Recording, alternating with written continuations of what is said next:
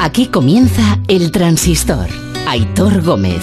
Tu afición es sentimiento y tiene mucho alimento. Di que tú eres el mejor, hincha, tú eres el mejor. Escuchando el transistor. Ra, ra, ra. El lobito está Oye, hay que tener un cuidado hoy en día con lo que se cuelga en las, en las redes sociales, pero un cuidado, hay que mirar cada foto con detenimiento, que no se te cuele nada que no se deba. Bueno, para los que vivís al margen de, este mundo, que es perfecto, eh, es que ha colgado esta tarde Luis Enrique una foto, pues en su despacho, creo, ahí en el ordenador, mirando cosas y diciendo, venga, que estamos preparando el partido. Ya es tú, no había nada más. Pero claro, si ampliabas la foto, veías que a lo de la pantalla había una caja de chicles de jengibre. Y bueno, la que se ha riado de la hablando de jengibre toda la tarde, que no sé yo si estará bueno eso, pero estoy convencido de que mañana mucha gente estará probando chicle de, jengibre. Como campaña publicitaria, desde luego, no tiene precio. Encima, sin querer, supongo. Buenas noches, estamos a dos días, a dos días de jugar una semifinal de una Copa de Europa. El martes a las nueve de la noche, o España, ojalá, o Italia eh, estarán clasificadas para la final de la Euro que se juega el próximo domingo a las 9 de la noche. Es importante esto, lo voy diciendo ya para que no hagáis planes, por si acaso. Domingo, 9 de la noche, la final de la Euro. Justo dentro de una semana estaremos contando a esta hora quién sucede a Portugal como rey de Europa, si no hay prórroga, claro. El miércoles jugarán la otra semi, Dinamarca e Inglaterra, por si alguien anda despistado, también a las 9 de la noche. Tenemos a los nuestros de momento aquí en la capital, en Madrid, en el cuartel general de Las Rozas. Mañana entrenarán por última vez aquí antes de viajar hasta Londres y el martes a la pelea, a la pelea deportiva, digo. Estos días, eh, estos días sin fútbol, como el de hoy, que parece que estamos un poco huérfanos todos de, de, de, algo, que nos falta algo. Bueno, pues estos días nos dan la oportunidad de hacer otras cosas, como por ejemplo tener conversaciones que de otra manera a lo mejor no podríamos tener. Y esta noche, en unos minutos, vais a poder escuchar aquí al tipo que más kilómetros ha hecho en la Eurocopa, que ha jugado todos los minutos del torneo menos uno, que está siendo muy importante en la selección española, muy importante y al que en cuestión de dos años le ha cambiado la vida de arriba abajo. Por suerte para bien, pero de arriba abajo. En unos minutos aquí en el transistor, Pedri, el jugador del Barça y de la selección española. Pero antes de escucharle, dejadme que os cuente otras cosas que han pasado en este domingo, porque han pasado cosas. Por ejemplo, mira, Pedri cuando vuelva al Barça se va a encontrar con un compañero menos eh, de momento. El Barça ha anunciado hoy la cesión de Trincao, que se marcha al Wolverhampton inglés. Esta es la operación salida en el Barça. Luego nos contará Alfredo porque no está siendo fácil esta operación salida. Claro, hay quien no quiere marcharse porque está a gustito, está cobrando un buen dinero y tampoco tiene ofertas mejores, con lo cual dices, si yo tengo contrato, de aquí no me echas ni con agua, ni con agua caliente. Hombre, parece lógico el asunto, ¿no? Así está el Barça que vuelve al trabajo esta semana, el día 9 empiezan con las pruebas médicas, sin noticias todavía de Leo Messi y de su renovación. El muchacho sigue en la Copa América haciéndolo bastante bien, metiendo a Argentina en semifinales. Ayer ganaron anoche, de madrugada, ganaban a Ecuador con un gol y dos asistencias del bueno de, bueno, iba a decir del bueno del jugador del Barça, pero es que ahora mismo no lo es. Bueno, del bono de Leo Messi. El caso, para que lo sepáis, la noche del lunes al martes a la 1, Brasil-Perú a la 1 de la madrugada, y la noche del martes al miércoles a las 3, Argentina-Colombia, semifinales de la Copa América. Más movimientos que ha habido hoy en nuestro fútbol, además de la cesión de Trincao, se confirma lo que nos contaba el viernes aquí Roberto Gómez en el Transistor. Vitolo jugará la próxima temporada en el Getafe de Michel, se marcha cedido sin haber tenido demasiada fortuna en el Atlético de Madrid, la verdad.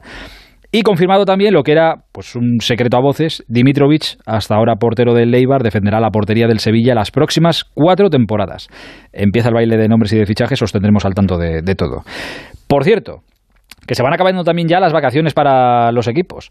Mañana mismo vuelven al trabajo, bueno, vuelven al trabajo o tienen pruebas médicas el Alavés, el Athletic, el Betis, el Celta, el Elche, el Getafe, el Granada, el Mallorca, el Osasuna y el Madrid aunque Ancelotti va a tener solo 13 jugadores, claro, entre los que estaban en la Eurocopa, que ahora están de vacaciones, los que están en la Copa América, que están todavía jugando, etcétera, etcétera, 13 jugadores. Pero va a tener que empezar a tomar decisiones porque todos los jugadores que ahora tiene el Madrid en plantilla, todos no caben. Eh, claro, y dicho todo esto, me imagino ahora algún futbolista despistado escuchando la radio en el coche diciendo, ostras, tú que empiezo mañana. ¿Te imaginas? Sería una bonita imagen. Bueno, fuera del fútbol, hemos tenido hoy Fórmula 1 en Austria, ha ganado Verstappen, que ya le saca 32 puntos a Hamilton en el Mundial. Eh, Hamilton hoy con problemas ha terminado cuarto, segundo ha sido Bottas, tercero ha sido Norris, Carlos Sainz ha sido quinto, beneficiándose de la sanción que le han metido al Checo Pérez y Fernando ha terminado décimo. ni tan mal para Fernando con lo mal que pintaba después de la que le lió Vettel ayer en la clasificación. Y en el Tour de Francia, novena etapa la de hoy, un día de perros para los ciclistas, lluvia, mucho frío, hasta nieve se ha visto en los Alpes franceses. Y en ese invierno ha ganado hoy el australiano O'Connor, que se ha colocado además segundo en la general. Pogachar ha ido, el líder, ha ido controlando más o menos la etapa. Cuando ha querido, ha vuelto a saltar. Nadie le ha podido seguir para dar otra exhibición y no perder tanto tiempo que no se le acercara a este muchacho O'Connor más de lo debido. Eh, no ha sido una exhibición como la de ayer, pero sí deja claro que salvo catástrofe gordísima, este tour ya tiene dueño. Y eso que quedan todavía dos semanas. Enric Mas, por, Mas, por cierto, se, sigue siendo el mejor español. Se ha caído hoy, pero parece que está bien. Es sexto a 5.47 del líder. Ah, y una cosa más de baloncesto. Esto ya es un aviso ¿eh? para que sepáis lo que nos vamos a encontrar dentro de no mucho tiempo en los Juegos Olímpicos. Mañana juega la selección española en Madrid, partido de preparación, segundo partido de preparación de cara a esos Juegos Olímpicos. En el grupo eh, de los Juegos, España se enfrentará en esa fase a Japón, anfitriones, a Argentina, y nos faltaba por conocer un rival. Ya lo conocemos. Eslovenia es el equipo que completa nuestro grupo. La Eslovenia de Luka Doncic, que se ha cargado a Lituania esta tarde. Y ojo al angelito, 31 puntos, 11 rebotes, 13 asistencias de Doncic. Un triple doble. Vamos, lo que suele hacer habitualmente en la NBA trasladado al baloncesto europeo. Es una auténtica máquina y oye, va a estar divertido verle en los juegos, aunque esperemos ganarle, claro, que nos tenemos que enfrentar en esa primera fase. Bueno, son las 11 y 11 minutos de este domingo 4 de julio. Estamos a dos días, insisto, de jugar una semifinal de una Eurocopa contra Italia. Y hasta ahora, aquí en el transistor de Onda Cero, recibimos a uno de los mejores de la Eurocopa, Plátano Pedri. Hola, Juan Rabonet. Ya lo decía Bruce Lee. Bruce Lee, pero si yo no he leído nunca a ese señor. El saber es importante y si lo aplicamos, mucho mejor. Pero espera, que no sé si era de Churchill o de Gandhi. Va, da igual, tiene razón. Lo diga Bruce Lee o lo diga Kung Fu Panda, la mejor manera de aprender es haciendo, con la práctica. La formación profesional te permite hacerlo realidad. Fundación A3 Media, por la formación profesional y la empleabilidad juvenil. Está por aquí Fernando Burgos. Hola, Fer, buenas noches. ¿Qué tal? Buenas noches a todos. Está también Alfredo Martínez. Hola, Alfredo, buenas noches. Hola, muy buenas noches. Pero es que no quiero hacer esperar más al hombre que tengo delante. Bueno, hombre. A ver, es que es tan joven que me da cosas de decir, pero es que me da cosa también decir adolescente. Pero bueno, que, me, lo explique la hora.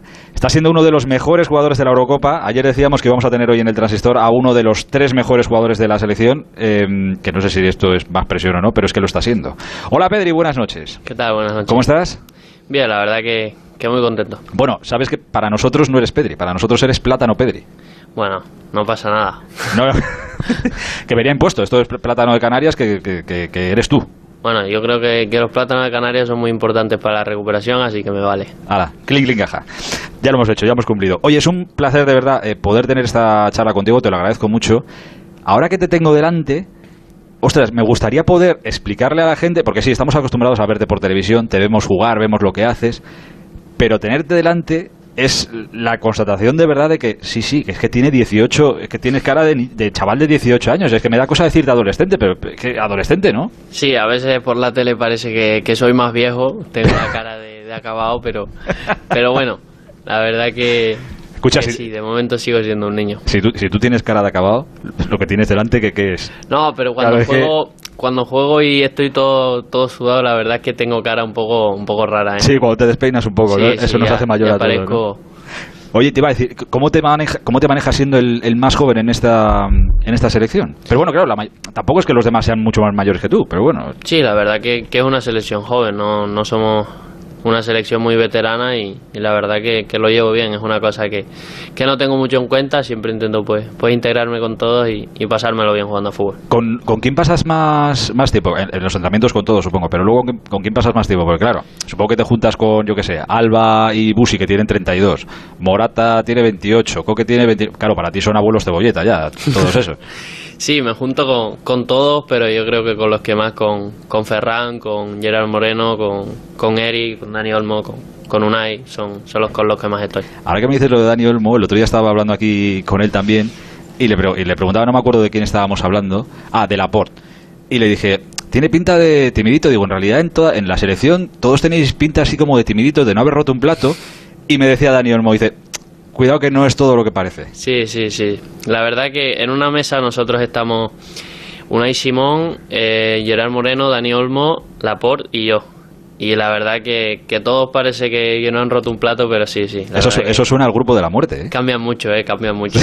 De lo que ves en, en una entrevista a, a cómo están en la mesa. ¿Pero te defiendes bien? O sea, es decir, supongo que te vacilarán mucho. O lo intentarán. No, sí, sí, sí lo vacilan, pero yo también le, les gasto alguna que otra broma.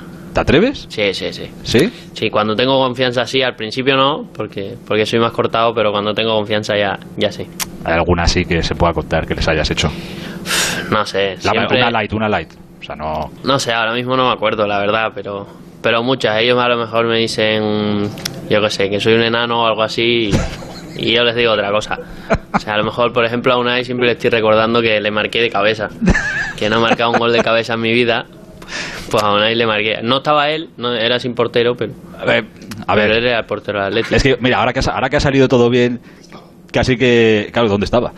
Eh, ahora que ahora ya que salió todo bien, se puede decir, pero que se la podías haber devuelto, ahora le puedes decir, Unai, te marqué desde el centro del campo. También. también. Ahora que También- ya- igual esta gracia hubiera sido otra, ya no se podría hacer si hubiéramos palmado, exacto, pero exacto. ya que ha salido todo bien, también se la puedes devolver por, por ahí. Oye, estaba pensando eh, en 2008, cuando pasamos a cuartos contra Italia en aquella tanda de penaltis que todos tenemos en la cabeza, tú tenías seis años. Sí, la verdad que no me acuerdo. De nada. Pues claro, ¿qué carajo te vas a acordar? Estarías tú jugando en el jardín con... Sí, con la pelota por fuera de mi casa y haciendo algo. Claro, claro. Y en el, claro, en el Mundial tenías ocho. Tampoco te acuerdas de... En el Mundial me acuerdo de- del gol de, de Iniesta, que yo creo que, que lo recuerda todo el mundo y, y poco más, la verdad. Normal. Estás a dos días de jugar una semifinal de una Eurocopa, Pedri, con 18 años. Sí, la verdad que es una, una auténtica locura todo lo que estoy viviendo. Para mí es un sueño, pues. Jugar un partido, un, un amistoso con, con la selección o jugar un partido con el Barça, pues imagínate una Eurocopa y estar en una semi. Te preguntaba el otro día, Fer, después de- del partido, si esto te lo dice, si te dice alguien que vas a estar aquí hace tres meses y que vamos a estar en esta, le hubieras dicho que está lo que tú dijiste. Sí, sí, ahora le hubiera dicho que se fuera a paseo. Sí, sí, yo le digo que está zumbado, que eso es imposible. Pero bueno, hace, hace tres meses, pero incluso hace 15 días. Acuérdate todo lo que se decía de, de esta selección cuando empezó el torneo, que si renovación, que si iba a ser muy difícil, que si no sé qué, la lista, que si los cambios. Y mira, Sí, cuando, cuando todo empezó la gente dudaba, cuando el primer partido pues no nos entró la pelota, pero yo sabía que habíamos hecho un, un gran partido y, y la verdad que, que nosotros aquí dentro no teníamos dudas de, de nuestro potencial y sabíamos que lo íbamos a hacer perfecto. ¿te imaginas que, que vamos y la liamos el domingo que viene? Pues yo creo que, que tenemos una, una magnífica selección que, que puede hacer mu- muchas cosas buenas y, y la verdad que, que intentarlo no, no va a faltar. ¿Te lo has imaginado o Luis Enrique lo tiene prohibido? ¿El qué? Eh, Imaginar que ganamos. No, yo, yo creo que no me lo he imaginado, pero, pero ojalá pase. Hay que ir partido a partido. Primero tenemos la semi para, para poder después tener la oportunidad de jugar la final. Cuidadito con los italianos, ¿eh? No son malos, ¿eh? Sí, los italianos la verdad que, que tienen mucha calidad individualmente y, y sabemos lo, lo que es Italia, que, que es una selección que siempre las ha, las ha peleado todas y, y no creo que, que vaya a ser menos en esta semifinal. Eh, ¿Te pasa como a... Tú que, te he leído por ahí que tú, le- te- tú ves mucho fútbol, entiendo que en la Eurocopa estás intentando ver todos los máximos partidos posibles.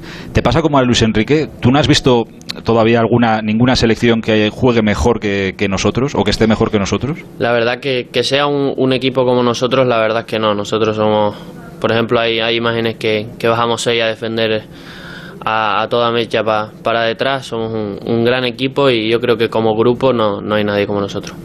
Oye, empecemos hablando de uno de los momentos más felices que has vivido en, en estos últimos días.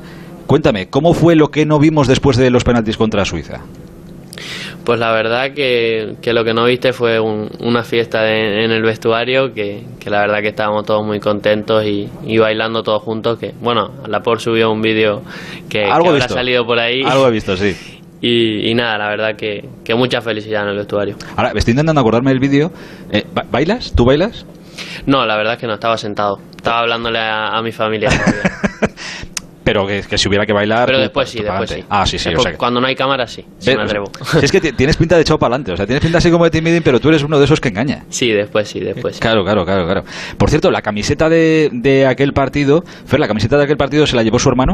Sí, eh, cuando fue por la flash interview y por las posiciones de, de las televisiones, eh, se la quitó, vio a su hermano que estaba justo detrás del banquillo de España y se la lanzó.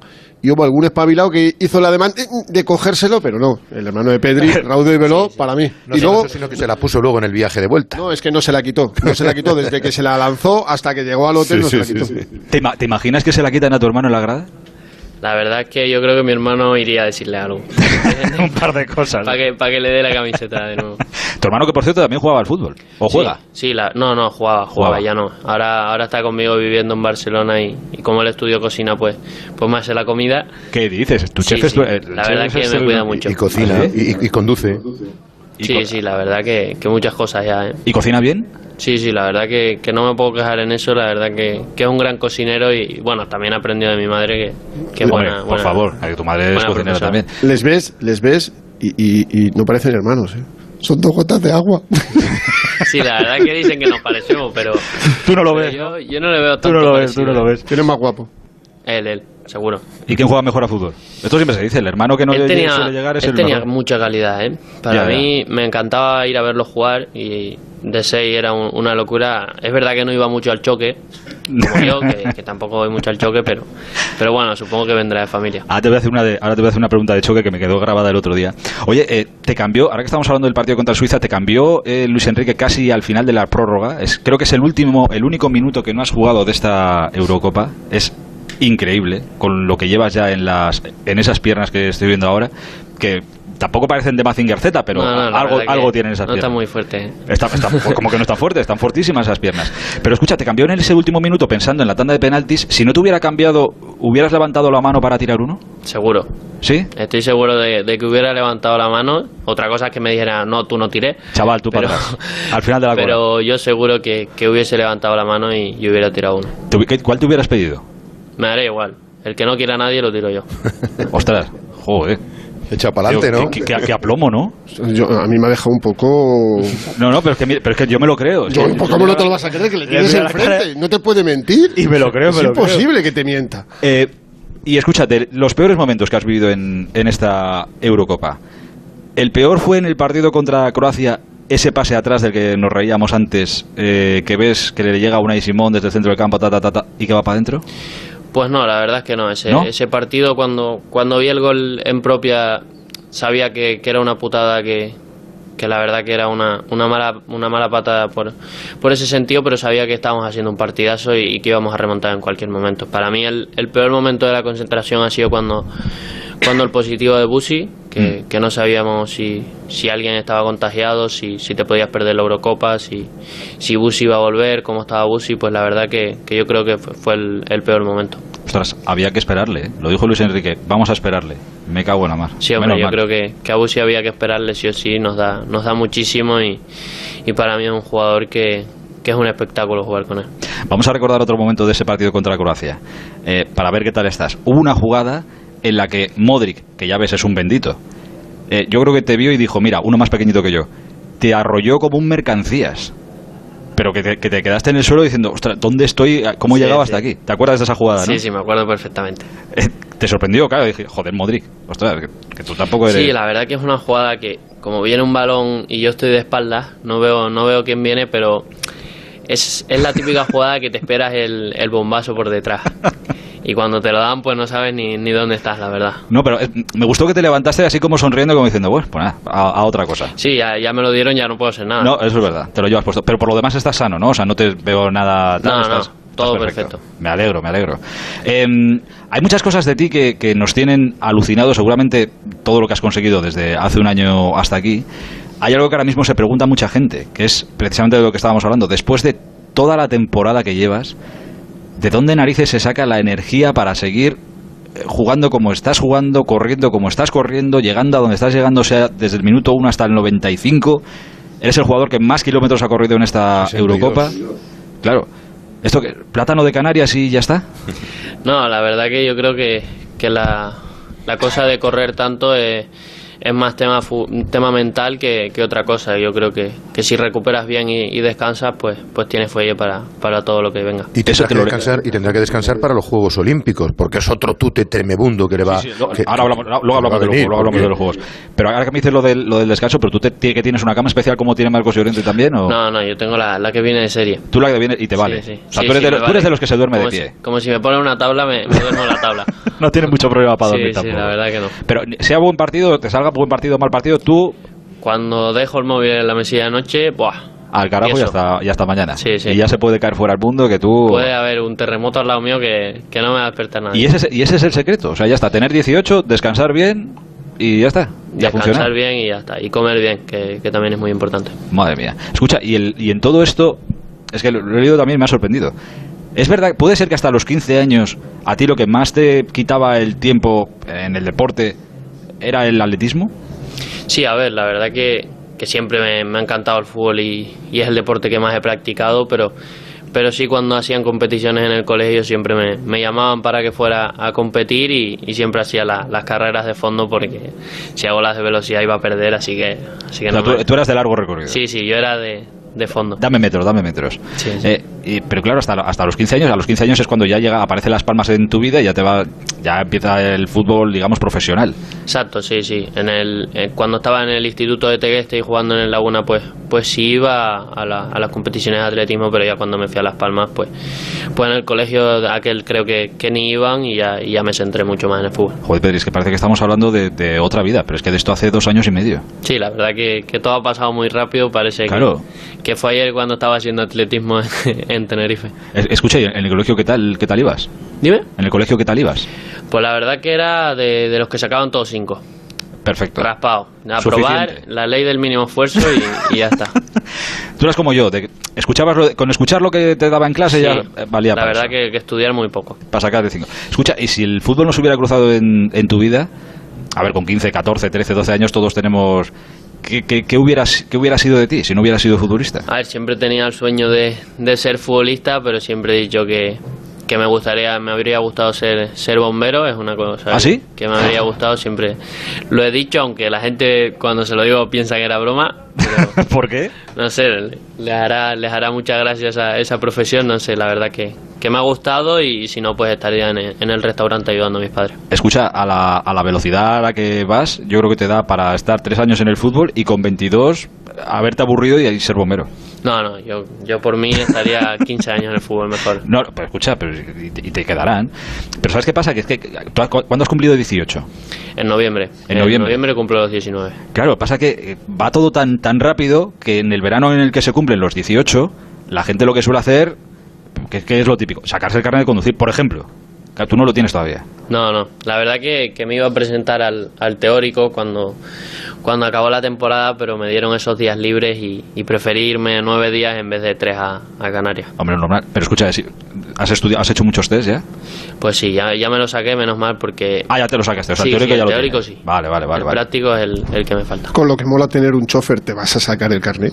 Eso también Sí, verdad. A ver, es que el chofer le estoy pidiendo ya muchas cosas, cocinar, chofer, hermanos, ya, ya Chico para todo. Sí, sí, sí, sí, sí. Eh, eh, te he escuchado también en, en muchas... Bueno, al hilo de, de esto, eh, ¿no, te da, ¿no te da miedo? Claro, es que estás viendo cosas tan, tan bonitas y tan espectaculares que eh, hacer esta pregunta cualquiera me dirá, "Pues es que nos cambiábamos todos por él. Pero como que va todo tan rápido que igual te estás dejando cosas en el camino de, de gente de tu edad. O sea, lo que se supone que tendría que estar haciendo un chico como Pedri con 18 años, eh, te lo estás dejando por el camino por vivir otras cosas, claro, infinitamente más grandes. Sí, a ver, prefiero, prefiero tener esta vida que, que estar estudiando, por ejemplo, en, en el colegio con, con mis amigos y, y ir a entrenar como un niño normal, pues, pues prefiero estar con, con Busi, Jordi, Leo, con, con esa gente Claro, jugando a fútbol. Los de siempre, los del barrio. Busi, Jordi, Leo, pues claro, los amigos. Los La amigos de- que- que lo prefiero. Eh, ¿Los amigos de, de Canarias eh, siguen siendo los mismos? Sí, la verdad que, ¿Sí? que siempre he tenido dos, tres amigos que, que son con los que, con los que siempre estoy y, la verdad que, que no los cambio por nada. Y ellos siguen en Canarias. Sí, sí, ellos están allí todavía, se están sacando su, su carrera y, y estudiando y, y la verdad que, que algunos todavía juegan a fútbol y, y otros no. Han asimilado ya. Claro, es que de repente ha sido todo tan rápido tú lo estás asimilando y lo llevas muy bien. Pero la gente que te rodea ha asimilado ya el que Pedri, de ser el chaval del barrio con el que jugábamos al fútbol y que era un poco bueno, sea ya una estrella casi mundial del fútbol. ¿Lo han asimilado ya bien? Bueno, a veces se, se quedan un poco flipando, por ejemplo, cuando le digo que, que estuve con, con Leo, con Busi o con, Pues, pero eso o es, con todo, alguien así. pero eso es todos los días, o sea, claro, es tu pan de cada día. Pero sí, la verdad que, que lo llevan bien porque, porque son como yo, así muy, muy tranquilos. te, te, te llaman, te preguntan. La pregunta más recurrente que, que te hacen, ¿cuál es? Pues la verdad que muchas veces me preguntan por quién juega para ponerlos en el comunio. Hombre, información privilegiada. La verdad es que, que me hacen muchas muchas de esas preguntas, pero, pero sí, me preguntan que por los entrenos, que, que, quién, que quién me gusta entrenando y cosas así. ¿Y tus padres qué tal lo llevan? Pues la verdad es que muy bien. Siempre, mi madre yo la he llamado siempre la llorona, siempre está llorando por, por todo lo Joder, que me pero- pasa. son todo cosas buenas. Y, y mi padre la verdad que, que lo lleva bien también. eh.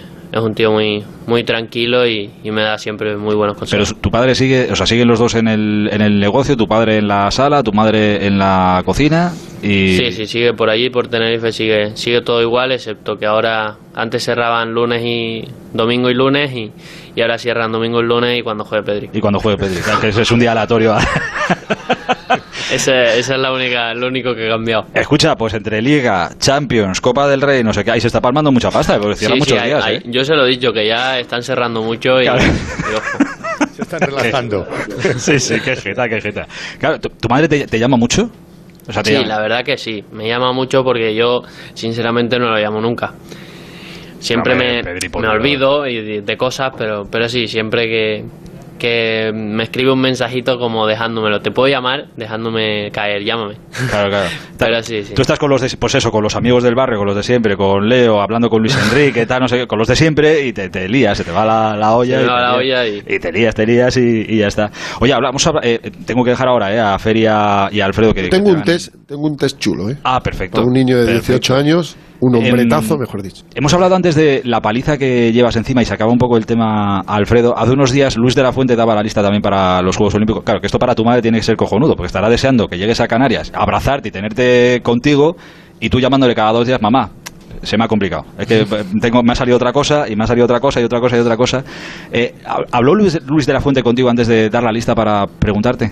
Sí, antes, cuando, cuando antes de venir la Eurocopa nos, nos llamó y nos dijo que si, estábamos dispuestos a ir y, bueno, tuvimos una conversación de, de cómo sería si hubiésemos llegado a la final, de que iríamos directos y, tal para, para hacer el viaje con ellos y, nada, no- nos comentó un poco de cómo iba a ser todo.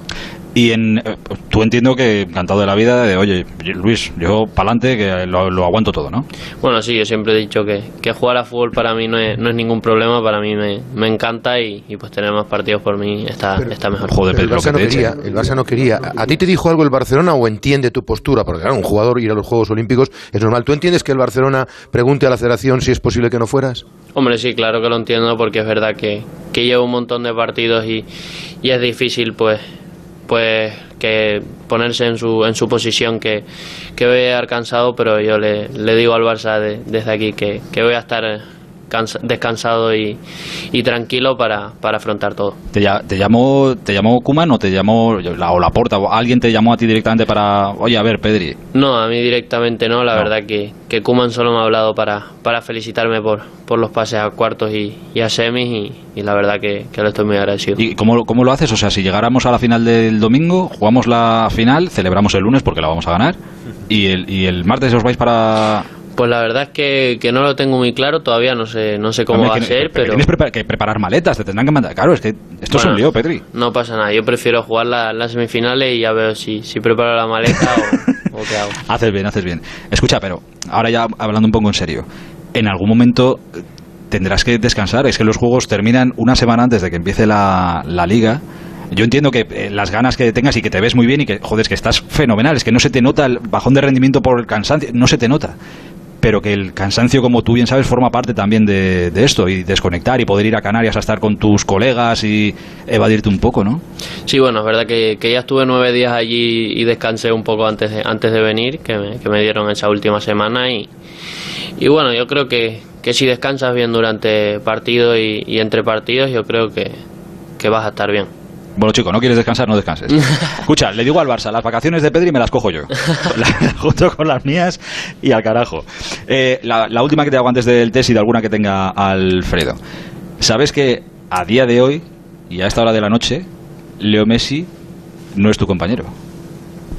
Bueno, yo creo que, que es una cosa que, que todavía no ha pasado, pero espero que, que renueve. Para mí, sí. Si tuviera que elegir yo, pues, pues lo tendría de compañero más tiempo y, y nada, ojalá pues, pues se quede, pero es una decisión que, que tiene que tomar él. Eh, Fer, a ver el test. No, antes de nada, eh, Bueno. nos llegó una anécdota de, de la temporada pasada cuando subiste al primer equipo de, de la Unión Deportiva Las Palmas de Pepe Mel después de un entrenamiento. Salías del vestuario y le dice Pepe Mel a una persona, dice, mira, ahí va un millonario y aún no lo sabe. Sí, sí, me lo contaron. Yo, yo en ese momento no me di cuenta porque, porque yo estaba haciendo algo y, y sí, después me lo contaron y la verdad que, que Pepe Mel tenía mucha, mucha, mucha forma de, de reírse y siempre estaba de, de vacilón. Mucha sorna. Eh, voy al test, Alfredo. Déjame, son 10. Rápido, ¿eh? Muy rápido. Un ídolo. Y ya está. Un ejemplo de vida. Mi hermano. Un compañero. Mm, uf, trincao. Le acaban de ceder. Ya, ya, lo, lo vi. La verdad que, que ahora le voy a escribir un, un mensaje que, que siempre estaba con él y ahora, y ahora ya no puedo. Un rival. Mm, el Madrid. Un entrenador. Mm, Pepe Mel. Una comida. Cro- las croquetas de mi madre. Una película. Mm, Fan Furio. Una ciudad. Barcelona. Un momento. Mm, espero que sea la final de Eurocopa. Y la última. Un sueño. Pues ganar la Eurocopa, un Mundial o una Champions, algo así. Va a hacer, va a hacer todo. Va a ganar la Eurocopa, luego los Juegos Olímpicos, luego va a empezar con el Barça, la Champions. Es que va a hacer. Has estado crack y esto Y rápido, ¿eh? Y ha ido muy sin- rápido. sin, O sea, sin ágil, acordarlo, muy ¿eh? rápido. Porque tú no sabías nada No, no. y yo tampoco que me lo acabo de inventar. Yo lo Alfredo, casi todo, pero no, no, importante. Tu futuro. El Barcelona, tú firmaste dos años más dos opcionales del club. Lo normal, lo van a ejecu- ejecutar, evidentemente son cuatro años. ¿Te sientes valorado? ¿Crees que con la irrupción, el rendimiento, tu contrato ha quedado desfasado y lógicamente también te tienen que mirar eso y valorarte? Bueno, yo creo que, que tengo, he tenido minutos, pero tengo que estar a- agradecido al Barça por, por los minutos que me ha dado y la verdad que, que me siento valorado nada más por, por los minutos que he jugado. Pero tendrás una larga carrera en el conjunto azulgrana, entiendes tú. Tu deseo es renovar, renovar y seguirte quedándote aquí aunque te lleguen grandes ofertas de clubes europeos. Sí, hombre, ojalá pues, pues puede quedarme aquí mu- mucho tiempo. Por- y, la última, y la última. Luis Enrique eh, suena como un posible entrenador del Barcelona cuando no esté Kuman o Xavi Hernández. ¿Te gustaría alguno de ellos en un futuro como entrenadores, por lo menos por lo que conoces por Luis Enrique o por el fútbol que has visto de Xavi? Hombre, claro, yo creo que, que son dos entrenadores que, que le encanta tener la pelota y, y yo creo que para el Barça le, le van a venir muy bien como, como ahora como. Entre que termina la Eurocopa y que empiezan los Juegos, tengo un torneo en mi pueblo que hay tres partidos de fútbol. ¿Te apetece venirte a echar un rato? vamos. Por si tienes un Pero si partido. vamos, vamos a ganarlo. Sí, no, no, no, no, si no, no jugamos. si no, no jugamos. Por cierto, le van a dar el Golden Boy, ¿eh? con total seguridad. Menores de 21 años, Pues, se entrega en octubre y será el primer galardón sé por individual. qué, injusto, ¿verdad? Qué injusto, Qué ¿verdad? injusta es la vida. Ojalá, ojalá. Qué injusta es la Nunca vida. ha estado tan claro la entrega de ese premio en los últimos tiempos como este año. Todo el mundo apunta a que con 18 años se llevará el premio al mejor futbolista menor de 21 años de toda la temporada. Insisto, no entiendo el porqué. Vas a flipar con Wembley. Ojalá, ojalá. Vas a flipar. Y cuando ganemos, bueno. ¿Sabes que pone un cartel? Aquí entra un jugador, pero puede salir una leyenda. Ojo, eh. Ojo, esa es mejor que la de Pepe Mel, casi, ¿eh? Ojo. Cuidadito, ¿eh? Es hombre de frases. Que, a lo mejor te coronas un poquito más, ¿eh? Ojalá. Ojalá, Em, ojalá tenga esa suerte. Pedri, de verdad, ha sido un auténtico placer esta, esta charla contigo, este ratito. Un descubrimiento total, ¿eh? Desde luego que sí. Eh, espero que podamos volver a hablar eh, pronto y que sea para seguir celebrando cosas que te vaya muy, muy bien y sobre todo cuídate mucho. Muchas gracias. El transistor. Más de uno lo tiene todo. Información imparcial, debates plurales, entrevistas que marcan la actualidad. También tiene entretenimiento y cercanía. Los humoristas más valorados. Pero además tiene algo que el resto no tiene.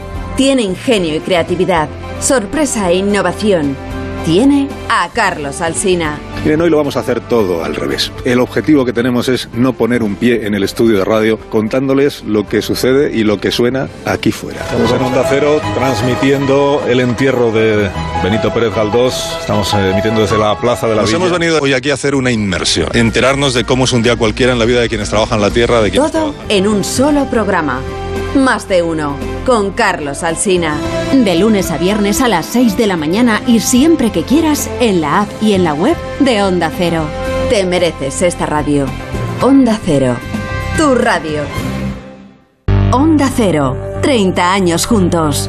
Levantándonos cada mañana con información y análisis, intercambiando anécdotas y curiosidades, pasando juntos tardes entretenidas e interesantes, noches de trabajo y de insomnio, compartiendo nuestras vidas. 30 años en la radio hemos hecho programas normales, programas inolvidables, programas descontrolados. Porque en la radio, como en la vida, cada día es diferente, especial y único. Y nunca sabemos cómo terminará. Un programa de radio está tan vivo que casi nunca acaba siendo lo que uno quiere. Eso que tiene el directo. Gracias por estos 30 años de radio. Hace 30 años nació Onda Cero y hoy, 30 años después, es una historia de éxito para afrontar 300 años más. 300 años más con Alsina. Que tú y yo ya no estamos para 300 años, pienso yo, ¿eh? No sé. Te mereces esta radio. Onda Cero, tu radio. Onda Cero, Madrid. El transistor. Aitor Gómez. Eh, Fer, Alfredo, si me dejan tres horas más hablando con Pedri, tres horas que me tiro, ¿eh? Y si me dejan hasta mañana a las 7 de la mañana, hasta las 7 de la mañana que estoy, ¿eh? Ostras, lo que decías tú ahora, Fer, ¿eh? Un descubrimiento, pero absoluto. Habla como un hombre, juega como un crack. Eh, sí, nos hubiéramos quedado más, nos hubieran matado en la federación, pero nos Hemos estado cerquita, la verdad. El bombero Pedri. El bombero, bombero, macho, bombero. Eh, oye, los, los sueños que tienen los, los chavales. ¿Quién no ha querido ser policía, bombero? La persona que la médico? entrevistes tiene que tener ya el carnet de conducir. ¿eh? Sí. O sea, tiene teórico, pues que apruebe el práctico entre una entrevista y la otra. Pero que mucho. si, ten- si tienes chofer, ¿para qué meterte en el marrón? Y cocinero. Y cocinero, claro, que tiene todo ahí con su honor. Pero me, me ha sorprendido de verdad que Qué qué, maduro, personalidad, eh, mucha personalidad. Cuando ha dicho sobre todo lo de, oye, lo del penalti. No, no, yo lo tiro. Vamos, el primer, ¿cuál? El que me da igual, el que hubiera sido. El que no quiera ninguno. El que no quiera ninguno. Pero igual que nos hemos encontrado, Fer, y tú lo sabes, que igual estos días atrás hemos dicho, joder, nos hemos encontrado algún jugador, pues yo que sé, un poco más más encorsetado, más con mucho cuidado de tal, joder, da gusto escuchar a un tipo así fresco, ¿no? Que, que, Claro. que dice las cosas pues como las piensa y te habla de, de todo, ¿no? Muy importante el cara a cara. ¿eh? Eso también. Que te vean, que te sonrían, eso no deja de ser un, plus. Y luego, pues que entras en... Es que me gustaría que la gente viera cómo hacemos las entrevistas allí, ¿no? Eh, son estudios prácticamente no como los profesionales, pero sí, con, con un cristal, con una mampara. Ellos están en un taburete con el micrófono verde de onda cero muy cerca y nosotros estamos detrás de, de ese cristal, de esa mampara, eh, cubriendo y cumpliendo todas las medidas sanitarias. eh, pero sí, eh, desde el primer momento yo creo que ha habido una predisposición y hay que agradecer eh, al departamento de prensa de la Sí, sí, sí, sí. Federación Oye, chapo, ¿eh? estas, estas, estas facilidades porque ya sabemos que los jugadores en sus clubes no hablan. es que no habla ninguno y llegan aquí, se des- desencorsetan, se destensan, se alivian un poco y han venido momentos duros ¿eh? y no, no han sido... Bueno, acuérdate de Alba, momentos- acuérdate Uf, cuando Alba atendió sí. como capitán en plena pandemia el- con el positivo de Busquets, que era un momento muy crítico y como capitán que quedaba atendió a todos. Yo creo que sí, yo creo que el servicio de comunicación de la Federación está cumpliendo. En el Barça y Kuman yo creo que tienen que estar tranquilos. Escuchando a Pedri yo creo que lo de los juegos se lo va a pensar. Yo creo que todavía le da una vuelta y todavía... Pero, oiga, no después de los juegos, ¿qué otro torneo? Por cierto, eh, se va a llevar el trofeo de tu pueblo, ¿eh? Ha amenazado con Sí, pero, claro, es una broma, coño, ¿cómo va a venir a jugar? Dice, Pero, si pero si voy- vamos, vamos a ganarlo, ¿eh? Joder, macho. Bueno, vale. No, pues, pero también es verdad que tiene llevo. 18 años, ¿no? Y, y me gusta esa frase, dice que esté tranquilo el Barcelona, que cuando llegue voy a estar descansado. Es decir, parará un poquito, una semana, 10 días, pero tiene una edad suficiente para regenerarse. Y aunque tenga unas canillas, como dices tú, de niño, luego 62 kilómetros. Es el futbolista que más kilómetros ha recorrido en la Eurocopa. Parece que no. Sube y baja, ¿eh? Sí, ahí, a ver, él lo decía hoy, ¿no? Que él se ve después de los partidos y si te fijas, Aitor, los pómulos los tiene muy marcados. Mm. Le sobresalen los pómulos del esfuerzo que hace, de lo que corre efectivamente. No para parecer un Eh, viejo, como decía. No, pero pa- pa- a ver cómo explicarlo. E- Ese maratoniano, ese ciclista que acaba una etapa eh, maratón y, y que está exhausto y que llega eh, con toda la cara súper afilada. Ese es el Pedri que termina los partidos, porque se vacía, porque se deja todo. Hoy, por ejemplo, ya le has visto la cara un poquito más gordita, ¿verdad? Pues Sí, no, sí, no sí. tenía esos pómulos tan afilados.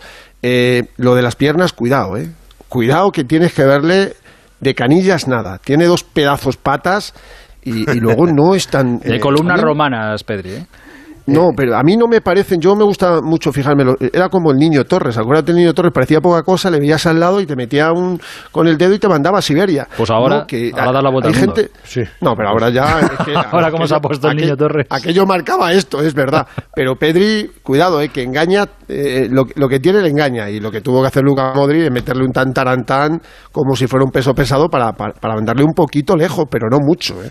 Eh, tema renovación. El jugador tiene contrato un año más, solo un año más, y dos opcionales del Barcelona. Yo creo que tranquiliza mucho porque un futbolista como él ahora mismo podría decir, bueno, nos tendremos que poner de acuerdo. No, no, dice, estoy muy contento, me siento valorado, por lo menos eso es lo que nos ha dicho. Y- Es y- verdad que el Barça ha tenido suerte con esto, porque claro, cuando llega Pedri, yo creo que nadie esperaba la temporada que ha hecho en el Barça. Pero claro, el contrato que, con el que llega Pedri, pues es el contrato pues el que acaba de empezar Sí. en esto. Como tiene ese año de contrato, el año que viene al Barça le va a salir también un jugadorazo por ese contrato, pero que cuando termine la temporada que viene... No, pero está obligado. llamará- el club- Mira, así, Joan, presidente, Sí, no, que pero- tenemos que hablar. Pero eh, tienes razón, pero el club está obligado a actualizarle.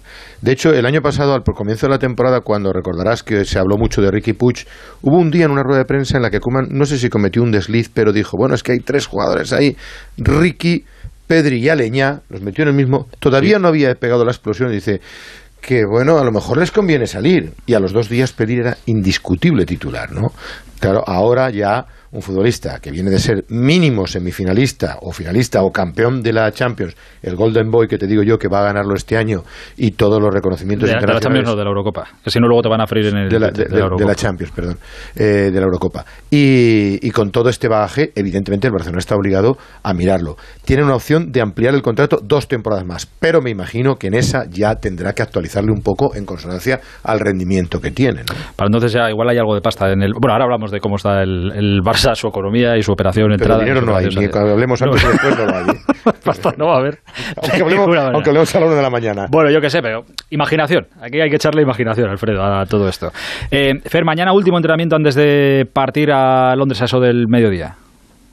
Sí, a las 10 de la mañana, porque hoy ha sido una jornada de recuperación, un día de, de descanso, hoy nos, no se han calzado eh, las botas, como suele ser habitual, dos días después de jugarse los partidos. Hay entrenadores que consideran que al día siguiente hay que dar descanso y Luis Enrique no, considera que dos días después de, los partidos es cuando el equipo tiene que recuperar y, y descansar. Y mañana, muy tempranito, a las 10 de la mañana, va a entrenar por última vez aquí en la ciudad del fútbol de Las Rozas, antes del partido del, del martes, la selección española y van a salir a las 5 de la tarde, camino de Londres, donde van a llegar a las 6, porque allí, evidentemente, como todo el mundo sabe, es una hora menos, no permiten que se pise el césped de, de Wembley.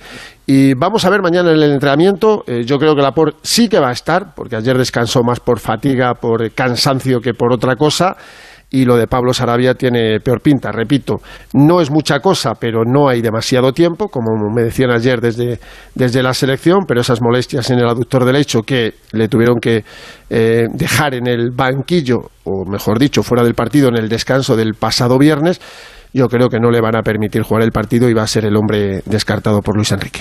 Eh, nos pita el martes Félix Bridge. Vosotros que lo tenéis más ubicado Ayer el pitó, tema ¿eh? de árbitros. eh, Ayer, ayer pitó, ayer, ayer es pitó. correcto. Eh, A mí me pero parece vamos, bien, está haciendo buenísimo. una buena Eurocopa. ¿no? Buenísimo. Buenísimo. Me parece un árbitro. Mira, nos Ah, han no, le- no le recuerdo ninguna, ninguna cosa. No, gorda es que si lo hubiera tenido ya no estaría aquí, que es lo que le pasa Exacto, a Mateo. A Mateo, exacto. Fue a Mateo, No, un mira, penalti, nos es lo ha pitado, la vida. Nos ha pitado Kuipers contra Eslovaquia, Shakir Mm. contra Croacia, Michael Oliver frente a Suiza y el próximo martes Félix Bridge ante Italia. Es uno de los históricos. Es, a mí me parece un buen árbitro. Ayer, como dice Alfredo, pitó ese, eh, la goleada de, de Inglaterra a Ucrania. Eh, lo estuvimos viendo todos y es que no, no tuvo, ojalá Bueno, fuera partido igual el partido De de, nada, un partido guante blanco. Fernando, el, el arbitraje de Michael Oliver el otro día extraordinario. Ojalá estuviera a ese nivel. Yo creo. Suiza, se quejaron no, no, pero escucha, se quejaron los suizos, pero puede ser roja. ¿eh? A mí me parece que alguno puede considerar que es un poco rigurosa, pero a- Yo me parecía una roja clara. Pero luego Ses Fábregas decía que a lo mejor ni amarilla. Bueno, pero eh, Ses está criado en la cultura del fútbol británico, que es un poco Claro, más, más eso. Pero, pero, pero fíjate tú que. Pero más allá de Fabra, o sea, que hay mucha gente que Escucha, dice, oye, si no hubiera sido roja- Que nos vino bien, ¿eh? Si no Fantástico. hubiera sido roja, el VAR te habría dicho, oiga, porque este año ah, se ha desdicho alguna Sí, vez sí, sí, el VAR y le ha quitado alguna roja en este mismo torneo. Pero a mí en general, sinceramente, también porque en este caso favoreció a España si había una duda, a mí Michael Oliver me pareció que hizo un arbitraje extraordinario, muy didáctico, explicaba, ahora tú pides la- el penalti, te toca tirar a ti, no sé qué. Me encantó. Por eso digo que firmaría que, eh, que estuviera al mismo nivel Félix Bridge. Ahora que nos toca es ese, Félix Bridge, que tenga un buen arbitraje y oye, en alguna jugada tal, si nos tiene que caer a favor, nada, pues que no nos caiga a favor, chico, ya que se quejen los italianos en su momento, chico, ¿qué le vamos a hacer? Por cierto, ha hablado eh, Sergio Ramos, el eh, capitán de, la- a ver, que no es el capitán, ex capitán, bueno, Sergio Ramos, eh, ha hablado para los medios de, de UEFA eh, y ha hablado de eh, tiempos pasados, de la Eurocopa que, ganamos, Eurocopa, Mundial, etcétera. Eh, y dice Ramos, lo teníamos en mente antes de la final, sabíamos que, eras un- que éramos un equipo de época, histórico, sentimos la dificultad que tenía ganar Eurocopa, Mundial y Eurocopa, pero nos motivaba muchísimo ganar y dejarlo prácticamente imposible a una selección que lo quisiera igualar. Lo que nosotros hicimos pasarán años y será muy complicado de superar. Hablaba de la final de la segunda Eurocopa eh, contra Italia. Italia, que le ganamos 4-0 a, a la selección italiana. Es verdad que lo que dice no le falta ninguna razón. Lo que hicimos, aquel triplete, va a ser imposible. Oja- ojalá esta generación española lo consiga, ¿eh? ojalá. Ningún país del mundo va a conseguir eso. Pero es que Me está- conformo con la mitad. Me conformo con la mitad, Hitor. Pues sí. Bueno, sea- sabéis que, eh, Fernando, ¿sabes que España tiene más Eurocopas que los otros tres semifinalistas juntos? Sí, sí, sí. O sea que Inglaterra no tiene ninguna. Italia tiene una. Dinamarca, Dinamarca no tiene. Y Tiene- Italia tiene Dinamarca tiene una. 68. Joder, macho. Dinamarca ganó la del La, la- 92. la de la playa, esa que dice todo el mundo que no estaban en la playa. Eh, sí, sí, sí, estaban en la playa, estaban de vacaciones. Pero escucha, Sí, entre sí, los sí, tres tienen dos y nosotros tenemos tres para que veas tú lo difícil que es ganar. Mira, eh, estos son datos puros y duros. ¿eh? Aquí estamos en un ambiente de alegría y distensión. Mensaje de Mr. Chip. Nunca hemos ganado con Bridge una derrota contra Italia y dos empates contra Italia y Francia. Pero encima contra alguien- Italia. Siempre viene alguien y te echa agua al vino, ¿no? O sea, tres pa- tres pa- dos partidos contra Italia, derrota y empate. Y empate. Pues ya queda ganar. Y uno contra Francia, empate. Empate. Eso es. Pues como no hay dos sin tres, escúchame una cosa, Hitor. A propósito de Ramos, hoy ha salido a rueda de prensa Mikel Oyarzábal, el quinto lanzador, el que nos metió, junto con Dani Olmo, con Gerard Moreno y las dos paradas de, de Unai en las semifinales del martes. Eh, Mikel Oyarzábal habla muy bien, pero muy bien. Y muy clarito. Y se explica, y se explica muy bien.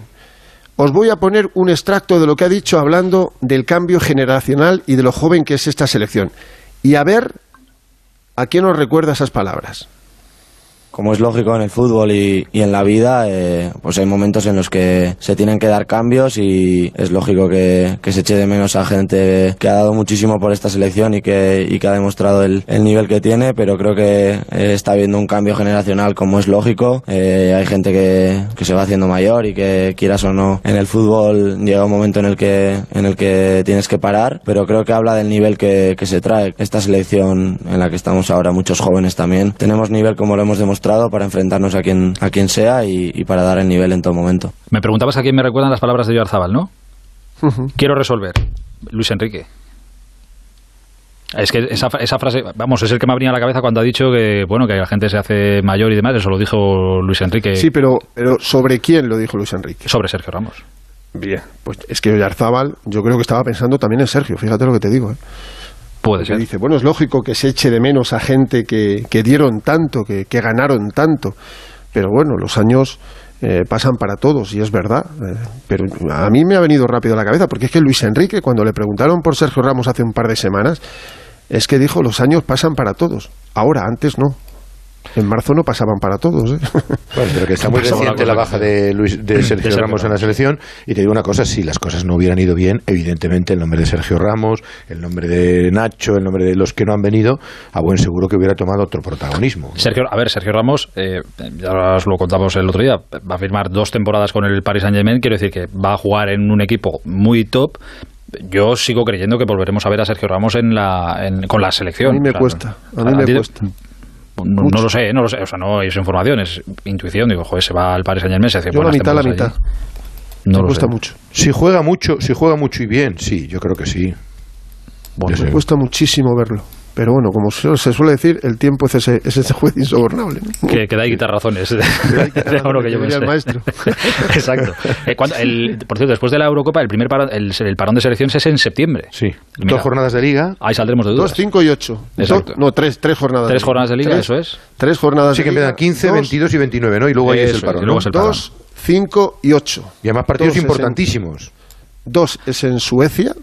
Ya, esto ya no sé si es Liga de la, ¿qué es esto? que es Nations No, no, League? camino del Qatar, Esto es Qatar, del- vale, del vale, Mundial. vale. Es que ya me pierdo entre Esto- tanta cosa. No, no, no, no. No, pero que te explique, Mundial. Fernando. Tres, tres de estos y luego viene la Nation League, ¿verdad, Fernando? Sí, sí, no, no. A ver, es que es Con Italia. la situación, la situación que tiene España. Este este año puede llegar a jugar 15 o 16 partidos, ¿eh? ¿Tantos? Eh, sí. Pedri los juega 2 de todos. septiembre, 2 de septiembre, Suecia, España. Ojo, ¿eh? Ojo, Suecia, España. Badajoz. 5 de septiembre, España, Georgia en Badajoz. Y el 8, Kosovo, España. Los tres Eh, clasificatorios. Los tres clasificatorios. Eh, los dos, los tres primeros fueron en septiembre, acordaros. Dos victorias y un empate, el de Grecia, Grecia. no vamos mal. Y luego tenemos en, en octubre tenemos algo que es precioso, las semifinales de la UEFA Nation League, En que se van a Italia, disputar en. Italia. Y el primer partido que tiene España es que está francamente bien.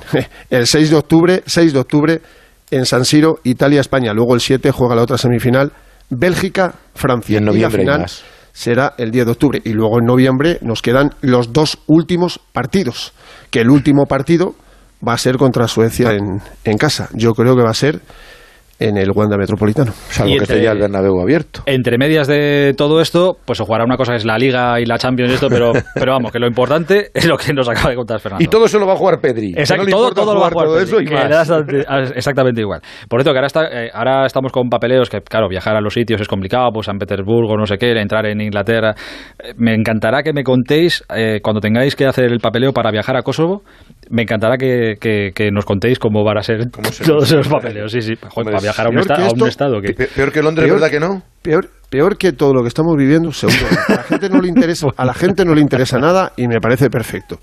Pero peor que esto, no creo que vaya a ser nada de lo que nos quede. Nunca digas nunca. No, no, re- rellenar formularios todos los habidos y por haber y luego no se te guardan y tal. Y segunda cosa, yo el otro día estuve 30 minutos ahí sin poder entrar en Rusia, que no sabes si has matado a Manolete, qué ha podido pasar, porque empiezan a mirarte el pasaporte, te miran a ti, te dicen que te bajes la mascarilla y, y al final dices, ¿qué pasará? Esto pasa mucho, además con tu nombre, Alfredo Martínez, te puede pasar en, en Estados Unidos, pasa que hay. Sí, también me pasó una vez algún- en Alguien York, que está ligado al narcotráfico, que tiene nombre así como español, no sé qué, y dos horitas al cuarto. No te los quita no te los nadie. quita nadie hasta que demuestras que no, no, que yo no tengo nada que ver. Más que nada el miedo a no poder entrar. ¿no? Exacto, es el miedo de, ostras, ¿qué pasará aquí?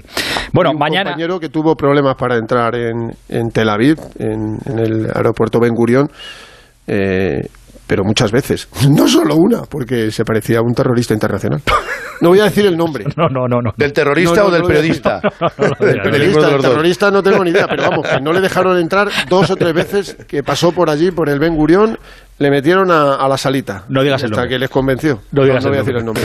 Eh, mañana viajamos hasta Londres y, y mañana escuchamos a Luis Enrique y a quién más.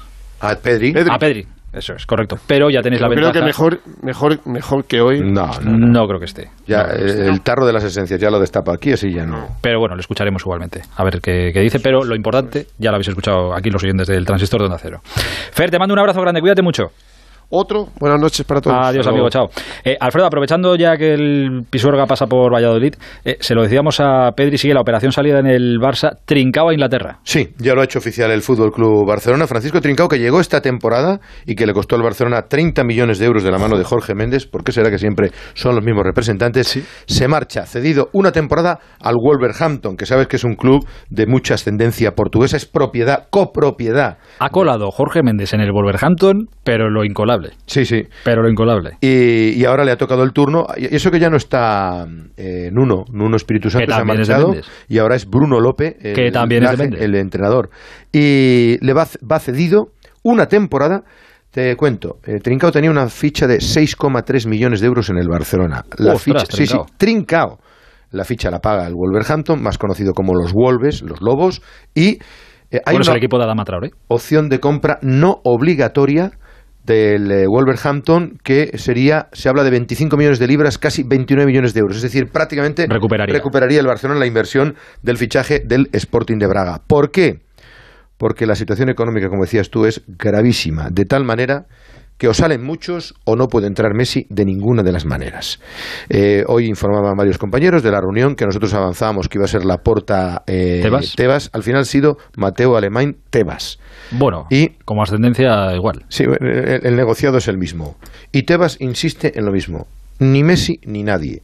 Las cifras y los números son para todos. Y ahora mismo, con lo que tenéis, no se puede inscribir a Leo Messi. El Barcelona tenía 347 millones de euros y los tiene que rebajar casi a la mitad.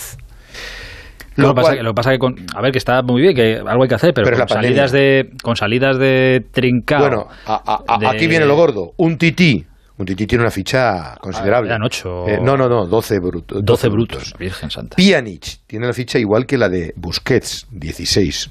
Son cifras ya importantes. El Barcelona les, cobra lo mismo que yo. les ha pedido a los dos les ha ofrecido la posibilidad de darles la carta de libertad y que se vayan. Estoy harto de leer. Un Titi cree que está en condiciones y que este año va a ser el suyo. Lo lleva diciendo dos años y pico. y el Barcelona ya no transige. Le quedan dos años de contrato, pero es que a Pjanic le quedan tres. Y si le da la carta de libertad, es una pérdida contable de 45 millones de euros en el presupuesto. sabes lo difícil que es eso? Que lo tienes que pagar con tu presupuesto. Pero es que, no lo es que no lo van a aceptar en la vida.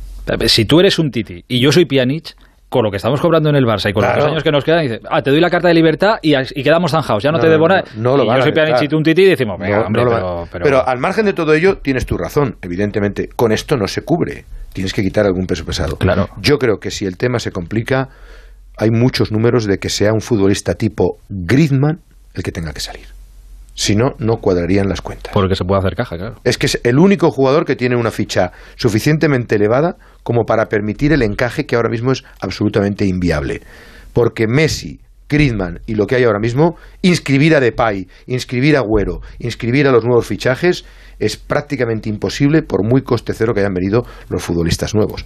Y por cierto, mañana se va a hacer oficial el fichaje de Junior que se marcha al Leeds United. Está ya en Leeds, estaba pasando el reconocimiento médico y definitivamente se marcha por 15 millones de euros. No es mala operación porque el Barcelona pagó al Betis 18 y no se ha adaptado. Lo que pasa es que aquí el que gana mucho es el Betis, porque el Betis se reservó 20 el 20% del futuro ah, traspaso, una buena con lo cual sigue clean clean haciendo caja. El Barcelona tendrá que buscar un lateral izquierdo low cost, porque es lo que hay, y tratar de, de ir compensando. Y mientras tanto, por cierto, y termino, Messi Sigue goleando con Argentina, un gol, dos asistencias ante Ecuador, gol de libre directo, y es el futbolista que más goles ha marcado este año, lleva ya 149 internacionalidades y le falta un solo gol para igualar a Pelé como el máximo futbolista goleador de Sudamérica. Tiene la oportunidad, como tú decías en las semifinales, frente a la Colombia de Shakira. Llámame loco, pero yo creo... ¿Que lo va a conseguir? Yo creo que lo consigue. Te llamaré. Yo creo que lo consigue.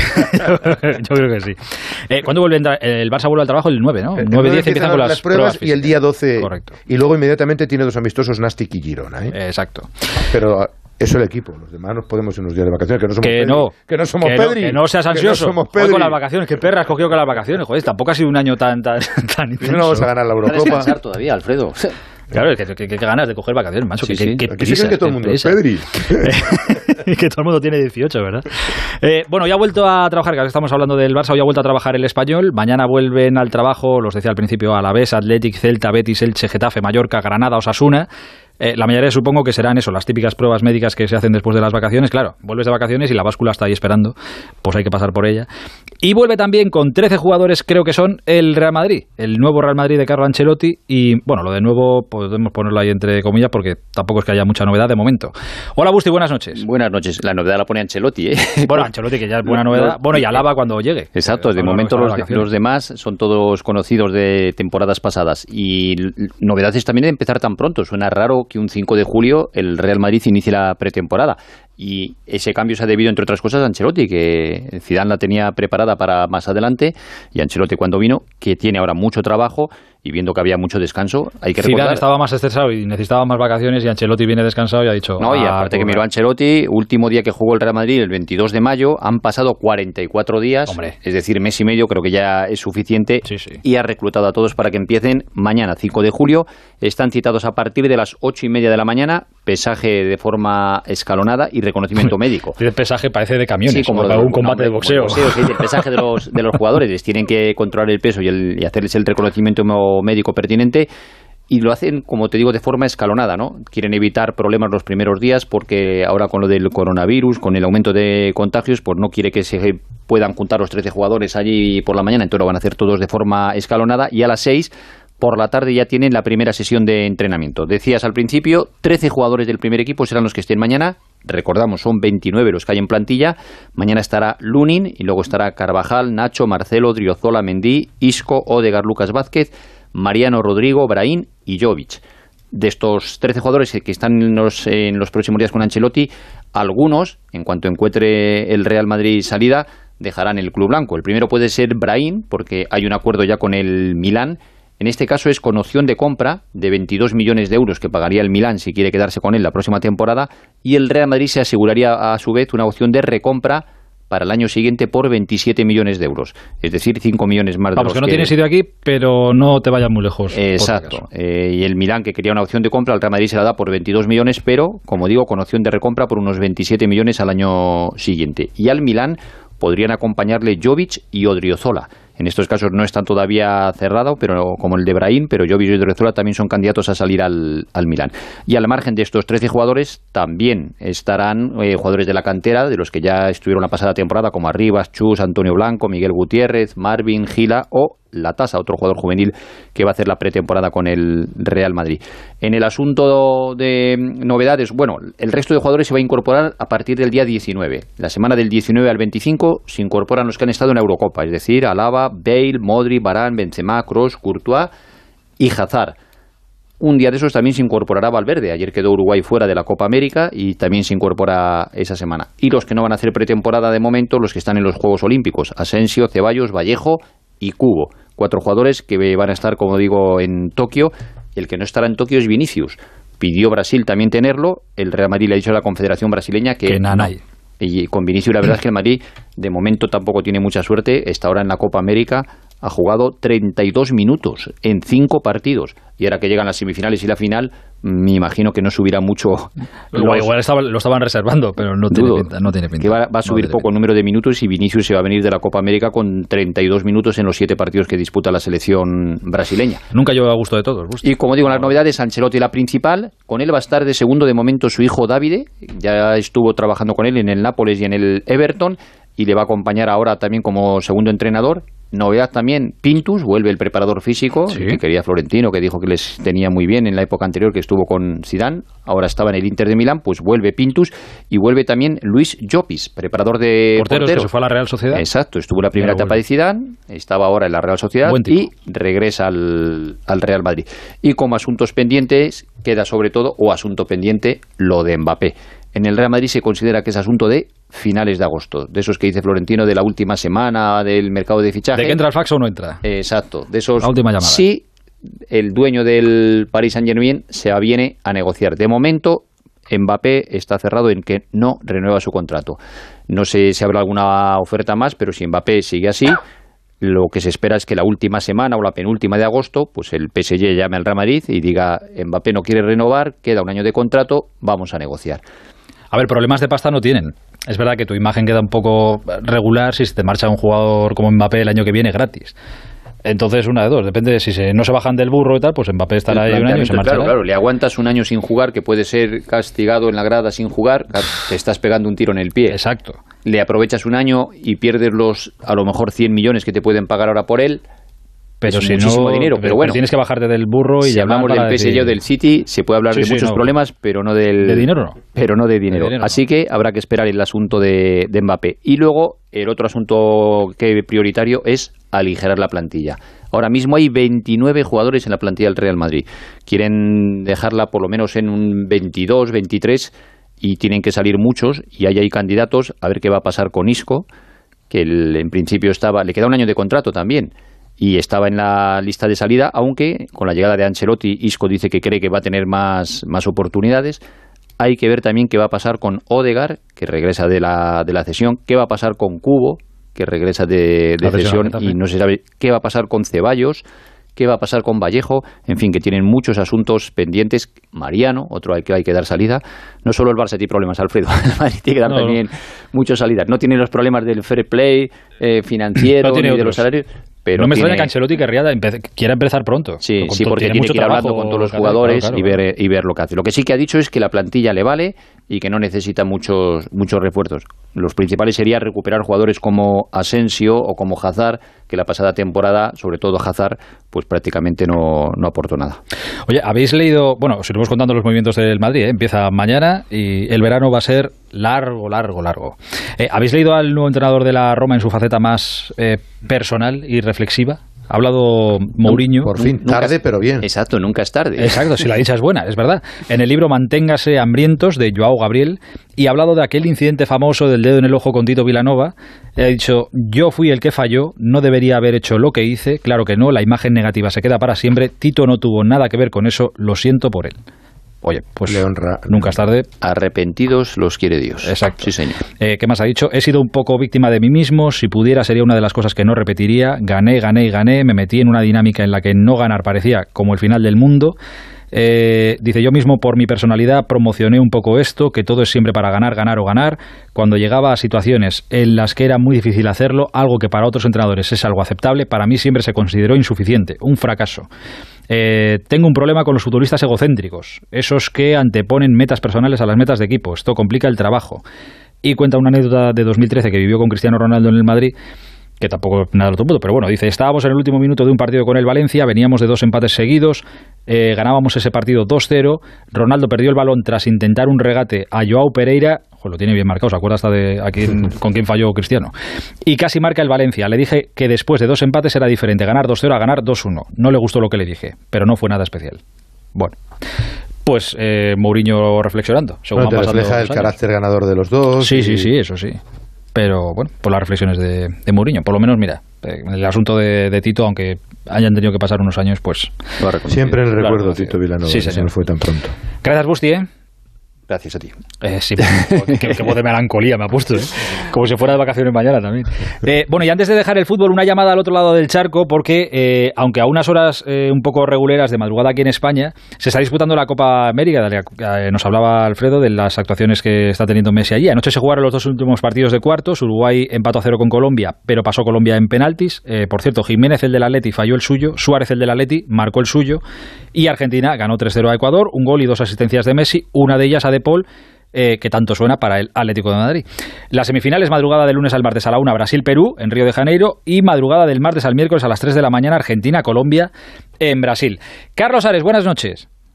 Hola, buenas noches, Héctor, ¿cómo estás? Eh, en Argentina empieza a olerse que igual este puede ser el año que Messi se quite el gafe y el maleficio y a lo mejor Argentina pueda ganar. Bueno, eso es lo que se espera, eso es lo que desea el jugador y eso es lo que desean también los compañeros.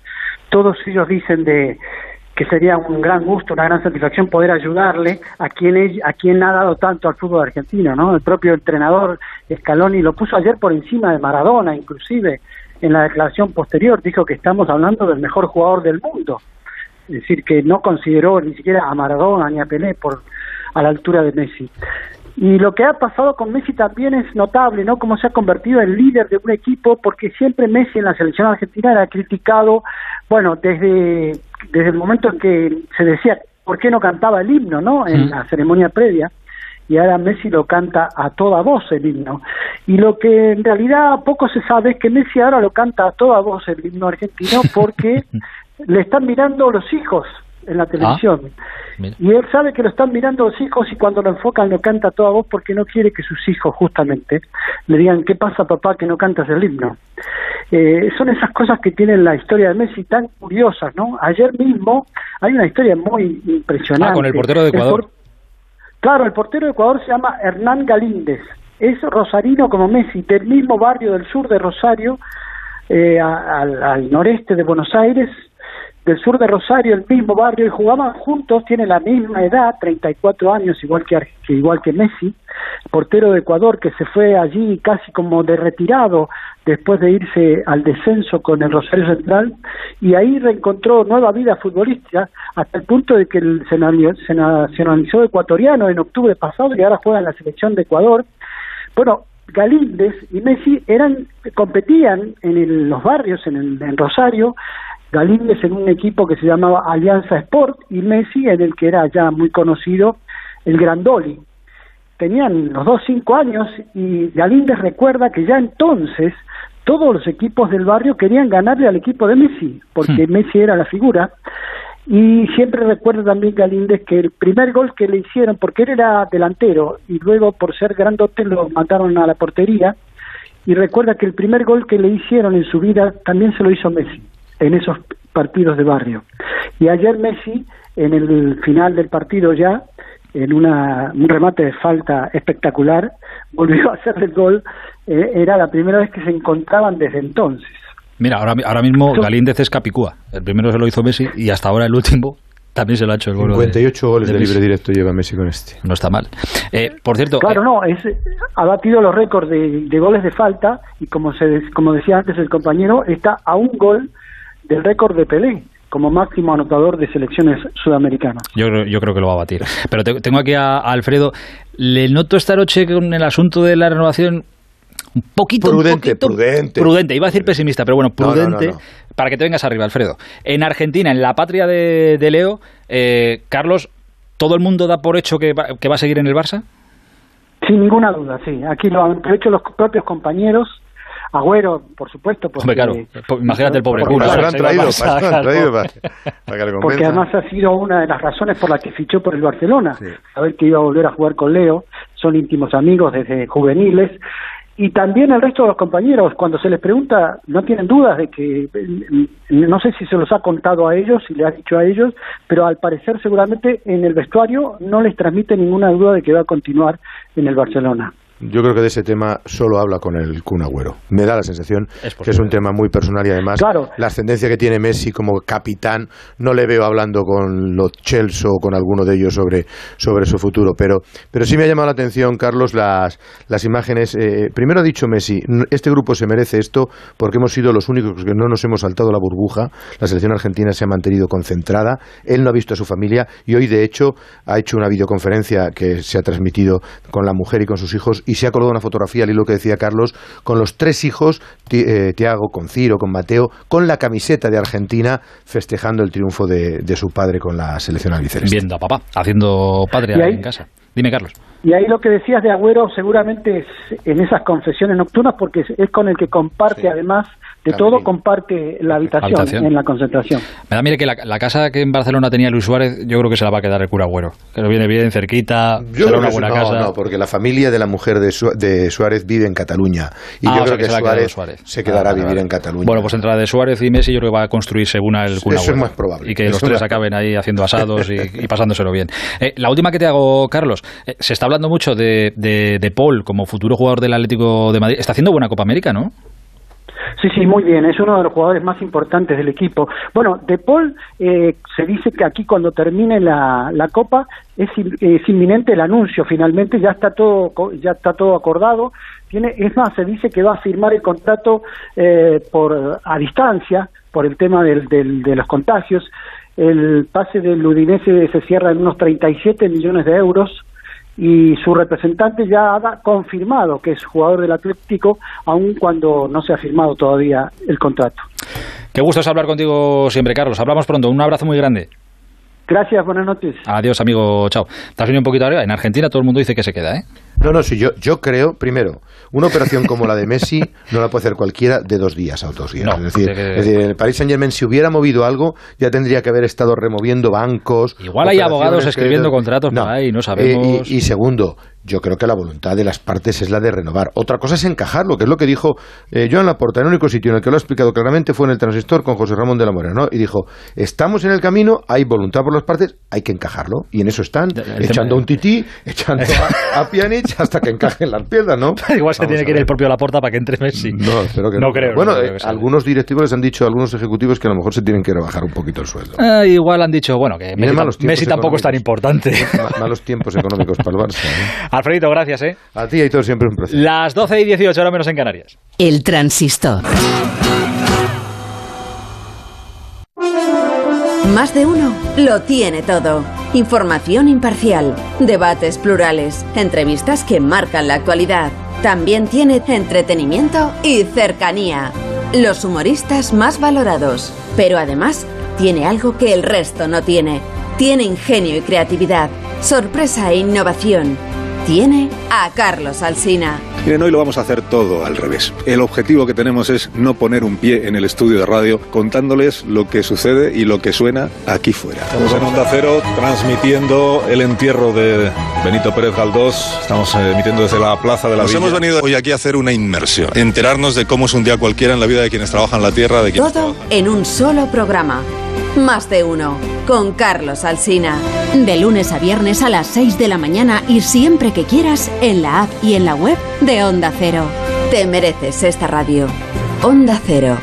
Tu radio. Onda Cero. 30 años juntos.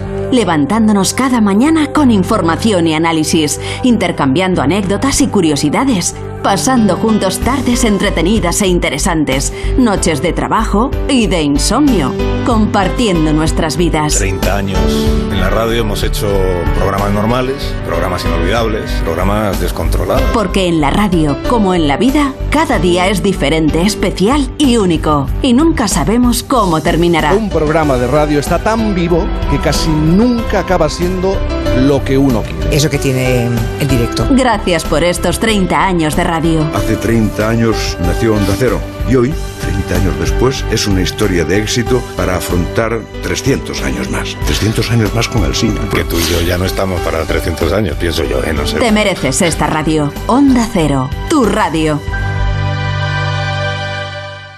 Onda Cero, Madrid.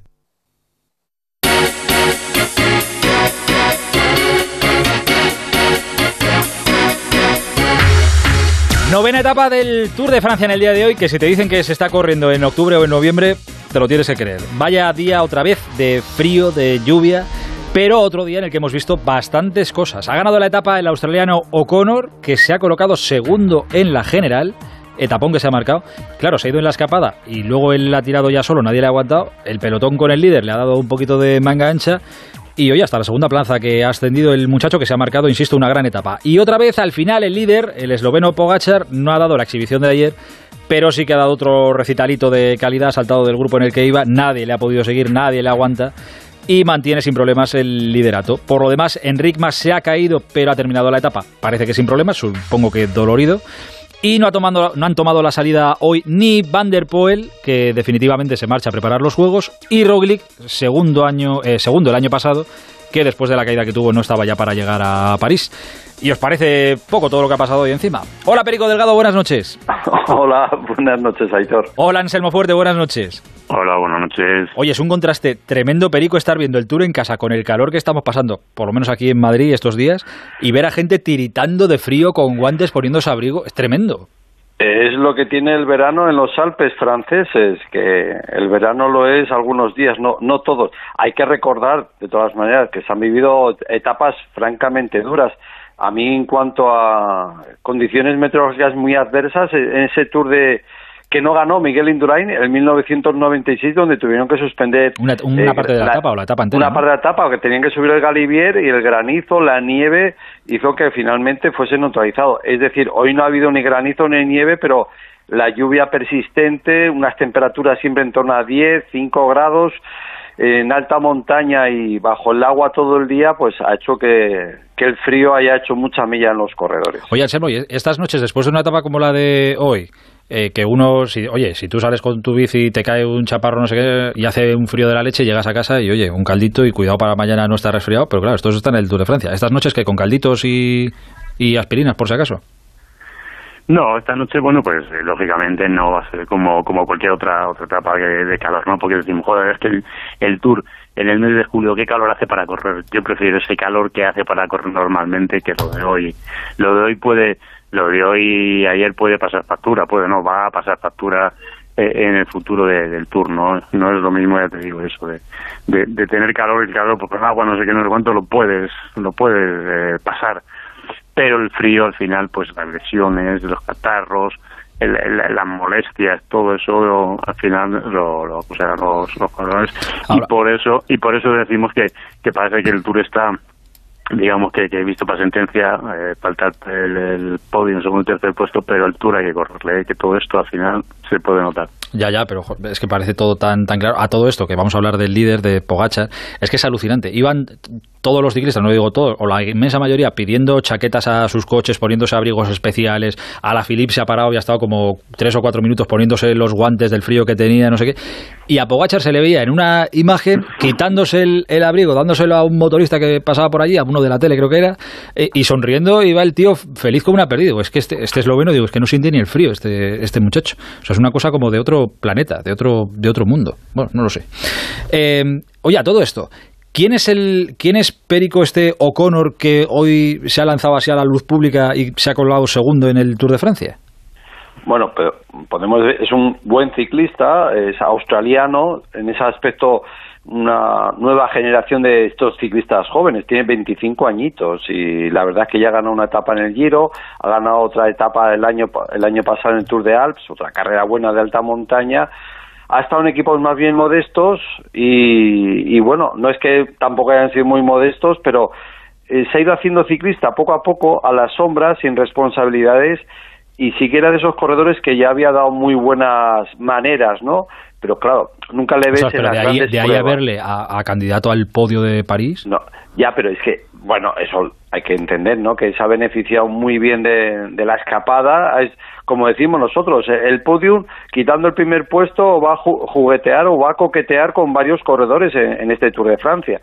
Gracias a una escapada, bien porque los otros que están ahí pueda fallar uno, o el otro otro día fallará otro, y en ese aspecto hay que reconocer que Ben O'Connor, acabe o no acabe, la etapa de hoy ha sido, como tú bien has dicho, durísima, lo ha hecho en la fuga, pero luego cuando han arrancado la moto detrás, le han arañado simplemente dos minutos Pogachar y, a otros corredores les ha metido tiempo. O sea que él solo con toda la paliza que tenía ha demostrado que es un corredor muy de fiar. Principalmente es un hombre que ha hecho siempre buenas generales y cuando uno hace una general le cuesta ganar etapas, pero la etapa que ganó en el Giro Italia tenía un perfil muy parecido de, de montaña y ahí ganó también favorecido por una escapada, al no ser un hombre peligroso, es la capacidad que tiene de, moverse, pero luego hay que andar, y él ha demostrado que ha andado muchísimo en el día de hoy, y para estar ahí, no solo hoy, lo ha tenido que andar también los días atrás. Sí, sí, claro. A ver, es verdad que Anselmo decía ahora, el Tour hay que correrlo. Es que han pasado tantas cosas en este Tour que llevamos nueve etapas, parece que ya está sentenciado, que se están peleando por el segundo y tercer puesto del podio, y ya está, y nos quedan dos semanas todavía por delante. Pero claro, a mí me, es que me sorprenden muchas cosas porque que de repente un desconocido para el gran público, que de repente en un etapón espectacular se coloque segundo y oye, pues, pues ya es candidato al podio de París. A mí Anselmo esto me, me, tiene loco.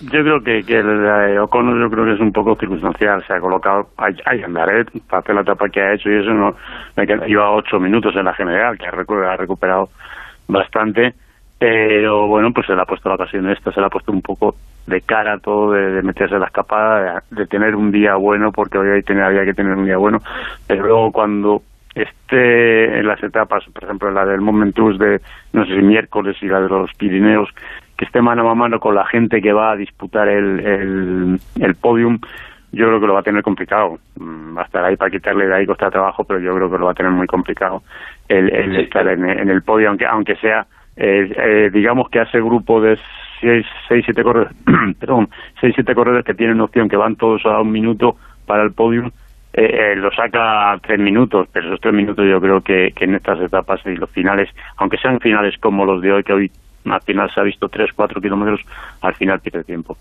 Pero no, iba, iba a comentar, Anselmo, yo creo que eso también hay que puntualizar. Es un hombre que no venía a luchar la general, venía a la victoria, ha conseguido, se ha encontrado en un gran momento de forma y de pronto la moral que te da la victoria y, y verte ahí en el podium, eh, podemos ver un corredor que, que a lo mejor da más de sí. En ese aspecto yo, yo no lo descarto tan fácil. Yo creo que es un corredor que ya ha demostrado otras cosas en, en el Giro de Italia y a lo mejor ahora en estas circunstancias que concurren, eh, podemos ver un corredor que nos puede llamar una sorpresa. Yo siempre digo que en las grandes vueltas puede haber un gran ganador en el podium, pero en el podium siempre hay un, un corredor que es una sorpresa porque han, han, dado más, porque ha tenido más suerte y, y, a mí no me extrañaría que pudiese ser este.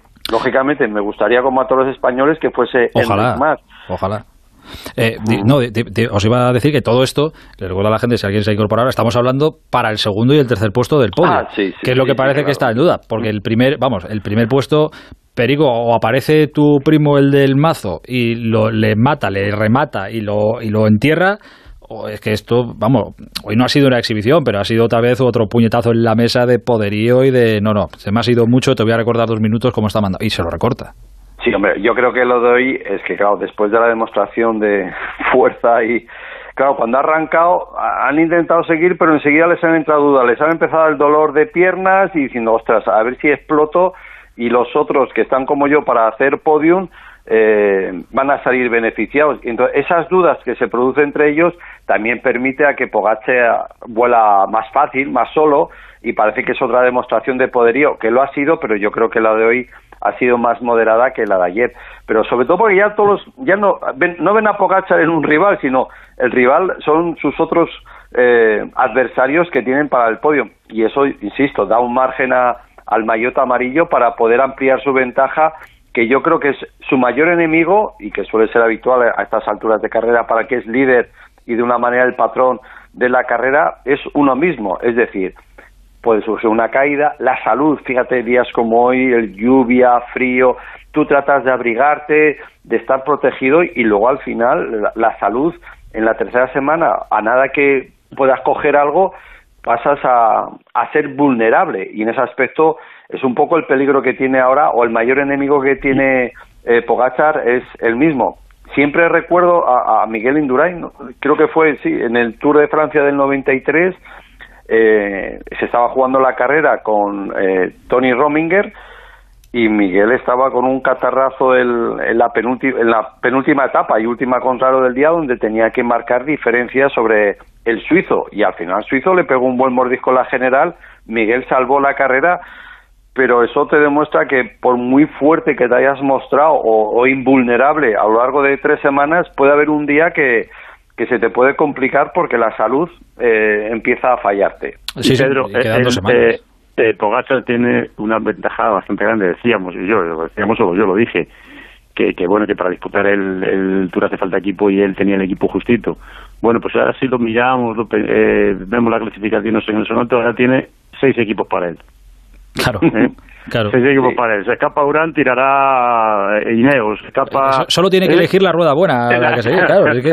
o sea, va a tener siempre ayuda, porque van a defender ahora, o van, no van a defender, van a buscar ese podio y él pues, va a jugar con, con los demás, ¿eh? va a dejar la carrera... Que, que también le digo, tiene ayuda si la necesita. Claro. Que de claro, momento bueno. muy falto de ayuda tampoco se le ve al chaval. Mm. Está, está, fuerte.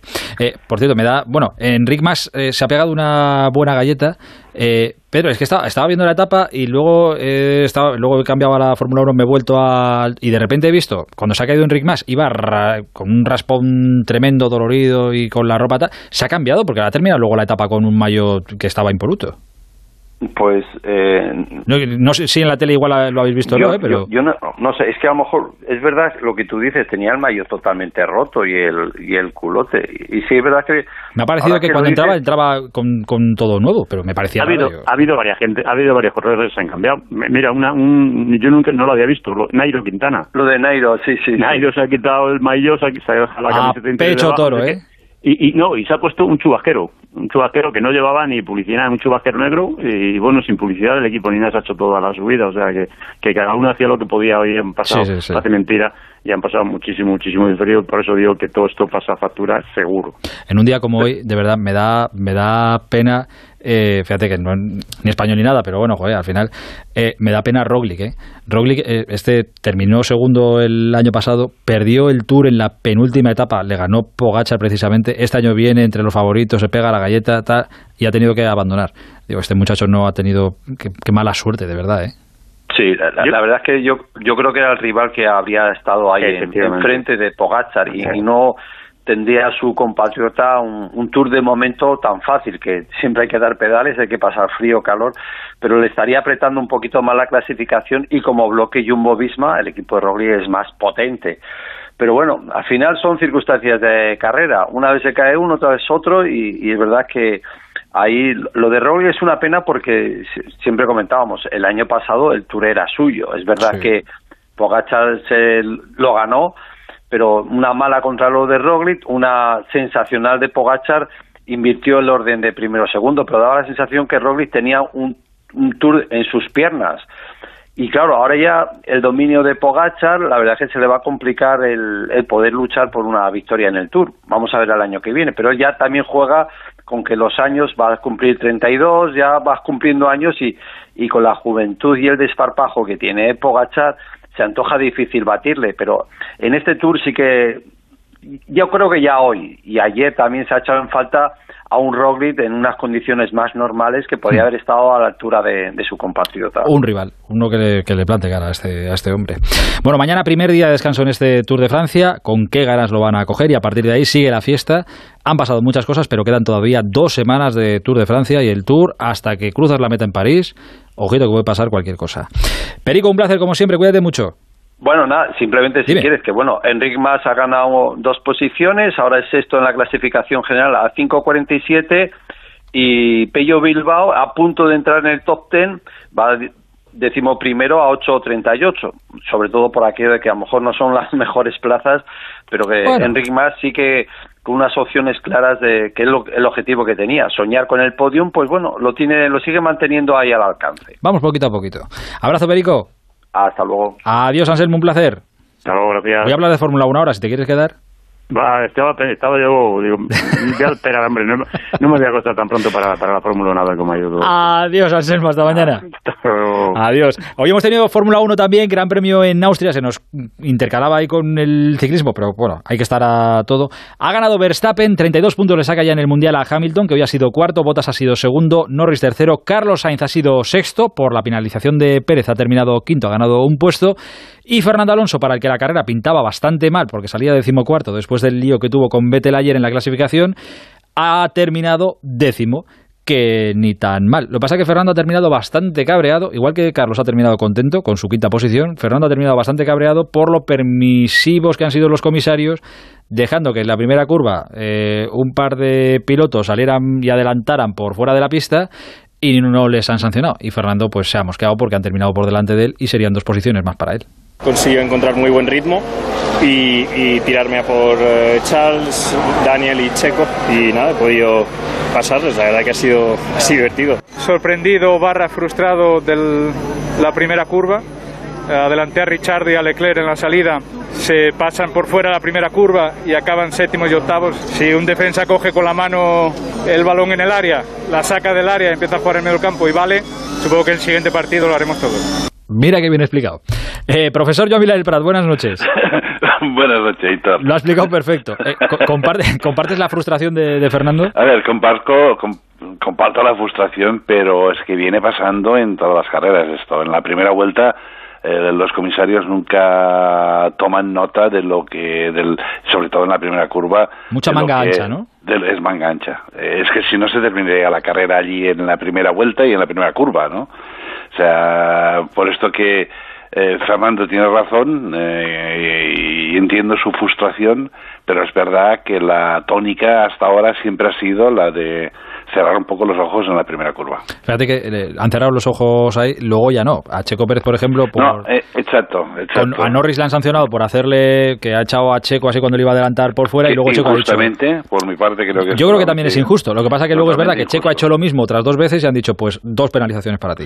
Sí, han estado constantes. Esta vez han estado constantes de esta carrera, pero no de lo que ha sucedido en el pasado en el mismo circuito, porque en el mismo circuito en el pasado no pasó también con, uh, con, con, Max y con... Uh, no me acuerdo ahora Ahí no recuerdo tampoco. Sí, pero es igual. Eh, no, y, y, allí no pasó absolutamente nada, ¿no? O sea, eh, hoy sí, uh, se lo han hecho a, se lo han hecho a Lando primero y obviamente le han tenido que hacérselo a Pérez, pero yo creo que si jugamos tanto al límite, al final uh, van a tener que poner intermitentes y pedir permiso para adelantar, ¿no? Los pilotos están para, para jugársela y hacer este tipo de cosas. No podemos frenarlos de, de lo que son, que son pilotos de carreras, ¿no? Y en este sentido, uh, entiendo perfectamente la seguridad, entiendo muchísimas cosas, pero hay sitios y sitios donde, donde bueno, hay que estar un poco más ajustado a lo que es... Uh, seguro o no seguro, ¿no? O conducir imprudentemente o no. Aquí estaban luchando por posición y era la primera vuelta. O sea que, no sé, hay, hay cosas que no, no me gustan del todo de la, de la FIA. Hoy hemos tenido un poco de todo. Ha habido cosas que no nos han beneficiado. Por ejemplo, esto de la primera curva que decía Fernando, que de haber sancionado a los otros dos, pues Fernando hubiera terminado octavo, saliendo decimocuarto. Fíjate, para hacer una fiesta. Y luego hay cosas que nos han beneficiado porque las sanciones a, a Checo Pérez han hecho que Carlos Sainz en vez de sexto haya terminado quinto. Es que, es que, lo de Fernando en clasificación eh, aún tiene que estar más frustrado, ¿no? O sea, es que lo de ayer Vettel se la hizo estaba, buena. estaba, estaba haciendo una vuelta, un vueltón, o sea, en, la, en el segundo parcial estaba por tres o cuatro décimas para adelante, o sea, que lo hubiera metido entre los, uh, posiblemente entre los siete primeros y de golpe no estar entre los siete, estar el 14, pues eh, obviamente la, frustración es enorme, ¿no? Y hoy sale, hace una buena salida y obviamente pasa lo que pasa y entonces se queda en, detrás de la gente, pasan vueltas y vueltas y vueltas, pero bueno, al final nos han blindado un poco el carácter de Fernando, ¿no? Con, con la, la lucha que ha tenido con Russell, ha sido preciosa, ¿no? Mm. Dos o tres vueltas eh, intentando por un lado, por el otro y al final se la ha preparado, se la ha preparado, se la ha preparado, ¡pam! Y lo ha adelantado. Muy bien por parte de Rosal, limpio, y muy bien por parte de Fernando, que, este... es, que es el Fernando otra vez de, de, de, toda la vida, ¿no? El que tiene ganas y el que quiere ganar, claro, el que, el que muerde. Este, el que este... tiene ganas de ganar y el que tiene de toda la vida. El Fernando está, está en su en su punto bueno. Lástima que el coche no dé más, mm. no dé no dé para más, pero pero él está eh, momento espectacular. Y, y, lo ves que disfruta eh, yo pasando a Rosa le he visto que lo que disfrutaba no de la forma que conducía cómo cómo buscaba derecha izquierda derecha izquierda hasta el final que la ha encontrado, ¿no? Eh, Carlos, que ha terminado en este quinto puesto en el día de fíjate que venimos de unas malas carreras de Ferrari con sensación de, ostras, que no encuentran la tecla. De repente, ahí va Carlos, termina quinto, merendándose otra vez a su compañero Leclerc. No sé si va cogiendo más galones Carlos al, con el paso del tiempo, ¿eh? Vamos a ver, Carlos ha tenido un poquito de suerte en el hecho de que al descalificar a Vettel y subirlo a él a la décima posición, él ya había decidido qué neumático poner, que era el duro. Mm. Porque si viera si, por, si hubiera estado décimo sin ningún tipo de problema, él debería tener que salir con el neumático del, del, del, del de, perdón, del, de la clasificación. De, de la P2, perdona, Eso. de la P2, ¿vale?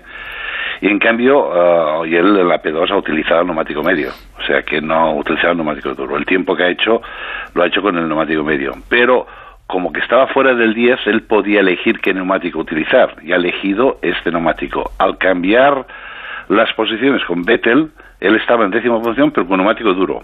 Y la estrategia era correcta, perfecta, impecable. Y lo bueno es hacer 49 vueltas con aquel neumático siendo competitivo y aguantando hasta, hasta el final. Y, y dándole a, al último al, al cambio de neumáticos el neumático medio unas 15-20 vueltas frescas, que el neumático estaba perfecto, y es donde ha podido coger a Leclerc, a Ricardo y a Pérez y a todos, ¿no? O sea, Exacto. Eh, ha, estado, ha estado él brillante, brillante en la ejecución de Ferrari, y también a veces un poquito de suerte que se necesita. Ah, la suerte siempre viene La suerte te- de te los, de los campeones, decimos. De los futuros campeones, porque Carlos lo va a ser. Oye, eh, si miramos a la lucha por el Mundial, hoy ha sido una carrera bastante plácida para Verstappen. Son ya muy plácida, muy 32 plácida. Muy puntos. plácida porque Norris ha hecho una grandísima carrera y ha mantenido a Hamilton muchísimas vueltas detrás y esto ha hecho un hueco con Verstappen enorme, ¿no? Claro, son 32 puntos ya de diferencia entre Verstappen y Hamilton. A ver, estamos en julio, queda todavía mucho Mundial, pero esto empieza a entrar en un terreno peligrosito, ¿no? Para Bueno, Hamilton, digo, para Verstappen. Sí, pero yo creo que la clave, la clave será la próxima carrera, que En es Silverstone. Silverstone es la cuna para, para Mercedes, eh, siempre han sido intocables, y si allí eh, Red Bull les pasa la mano por la cara, en aquel punto te, uf, el campeonato se les va a poner difícil. Pero ahora de momento quedan muchísimas carreras y estoy convencido que Mercedes va a volver en Silverstone siendo mucho más competitivo lo que hemos visto en estos últimos días. Y la última que te hago, Joan, que ha sido también noticia este fin de semana, ya para callar todos los rumores. A mí me parece una grandísima, no sé cómo lo ves tú, ¿eh? igual me equivoco, pero me parece una grandísima noticia la renovación de Hamilton hasta 2023. El año que viene, que con el cambio este va a estar todo, parece más igualado, que por eso volvió Fernando. Ostras, tener ahí a... Esto es lo que esto es lo que se intenta, pero Eh, lo que sí, bueno, sí, que luego habla sus diferencias. claro. lo veo difícil, pero bueno. Pero bueno, pero tener, pero que uno de los grandes como Hamilton esté también ahí, le vayamos a ver en pista, ostras, pues a mí me gusta. Eh, a mí también. Y esto y esto te indica una cosa, es que no lo tiene claro que va a ganar el campeonato este año. Ah, Vigo. y él quiere ganar, él quiere pasar a Schumacher y entonces necesita quizás un par de años más. Pues, pero bueno, a ver, a ver cómo, a ver qué pasa, a ver qué pasa. Pero oye, que, que es bonito y es bueno para el deporte, yo creo, y para la Fórmula 1 que, Sí, que lo que es. los grandes estén aquí, que igual Sí, que, la es, vuelta sí, de lo. Fernando y que Hamilton se, se quede. Siempre es mejor eh, ganar con, con los grandes al lado. Exacto. Eh, próxima carrera, lo dicho, 18 de julio, circuito de Silverstone, luego llegará el parón del verano ya hasta finales de agosto, no tenemos más Fórmula 1, pero bueno, disfrutaremos el que queda dentro de 15 días. Profesor, un placer como siempre, hablamos pronto. Adiós, Aitor. Un abrazo. Un placer. El transistor.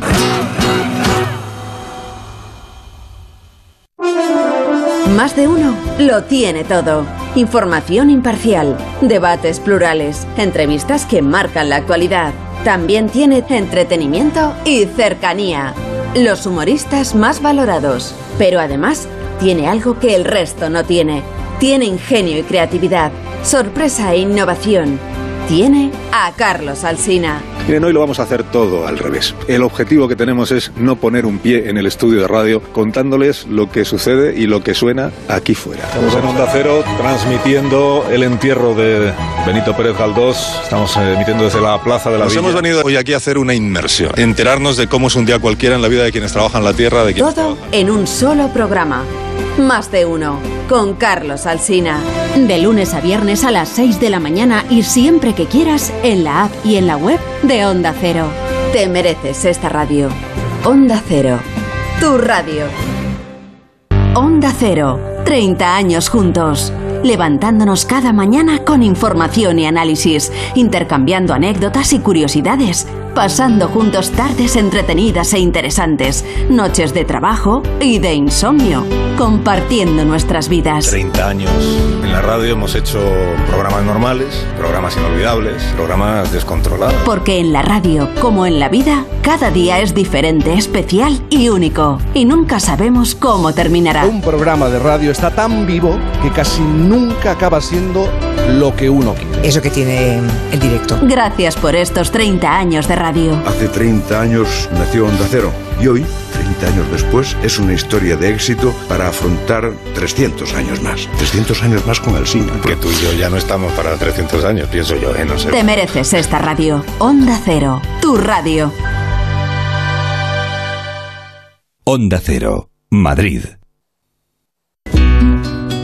El transistor. Aitor Gómez. Mira qué bien esto. Cosas que te permiten estos domingos así como más tranquilos y que están bien también aprender cosas sobre torneos míticos en el deporte.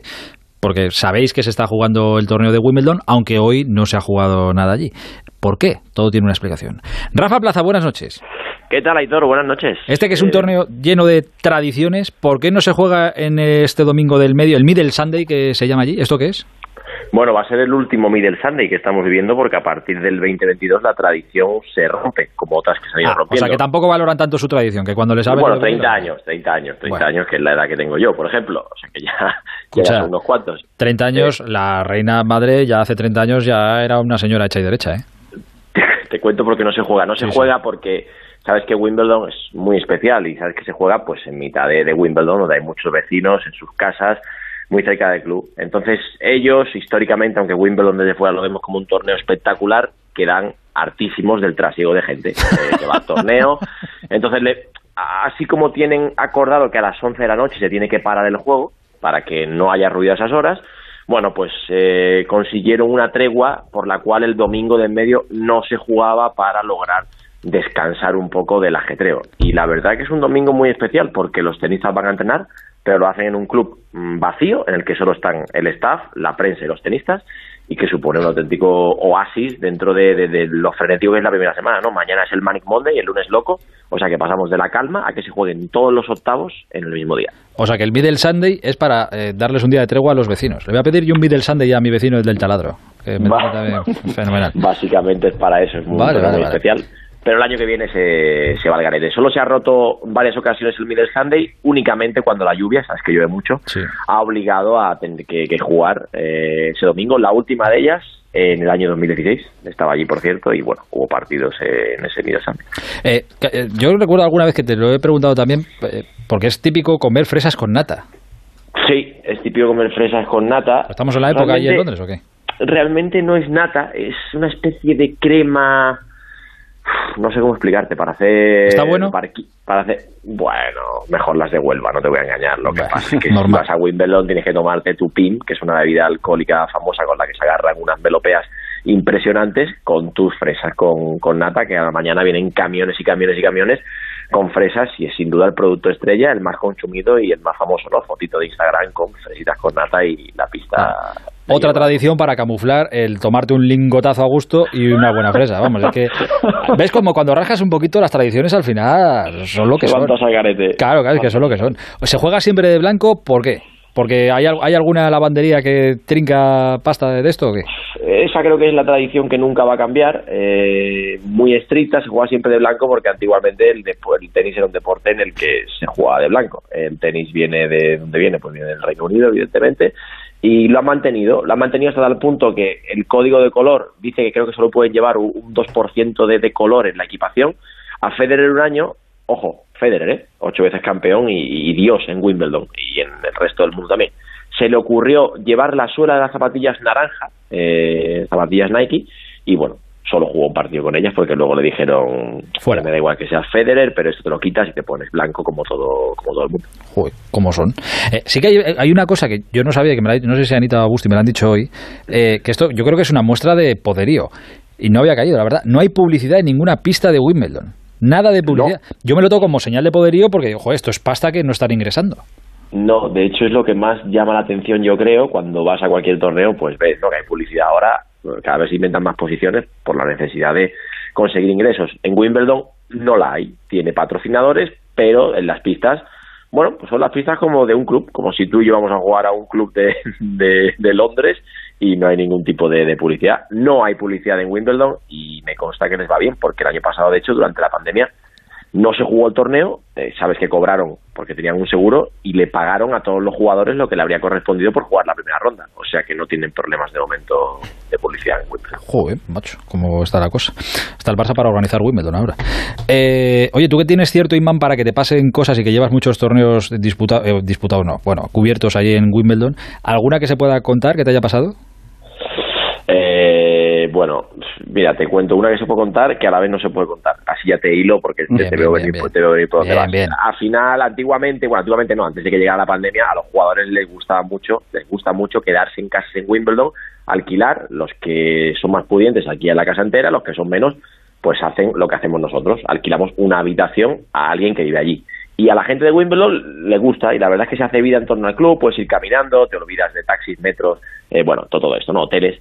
Y luego se forma un ambiente muy chulo por la noche en Wimbledon porque es habitual pues bajar a la parte del village del pueblo y ir a tomar pues unas cervezas, a comer. Mm, se forma un ambiente muy chulo de jugadores que están jugando el torneo, de exjugadores, de tenistas y hasta altas horas de la mañana. Bueno, pues una noche de estas, claro, eh, digamos que compartimos un Uber de vuelta con alguien que no te creerías.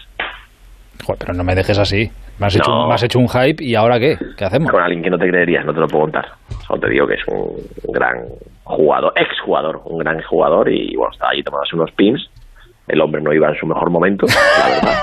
Mm, yo creo que tampoco, por aquella época yo, eh, bueno, era un poco... ¿Español? Va, bala- no, O- ojo, ojo que Ana empieza el quiz, ¿eh? no, Ana, no, buenas noches. No, Buenas noches. Ojo que ahora empieza el dicho quiz. exjugador y, se- y las alarmas Y dicho- cuidado que Ana cualquier pista te resuelve la, la- te resuelve el panel, ¿eh? Yo jamás pude pensar y que iba a acabar en un Uber montado con, con esa persona y mira, son cosas que te da la vida. Ni él ni yo estábamos en nuestro mejor momento.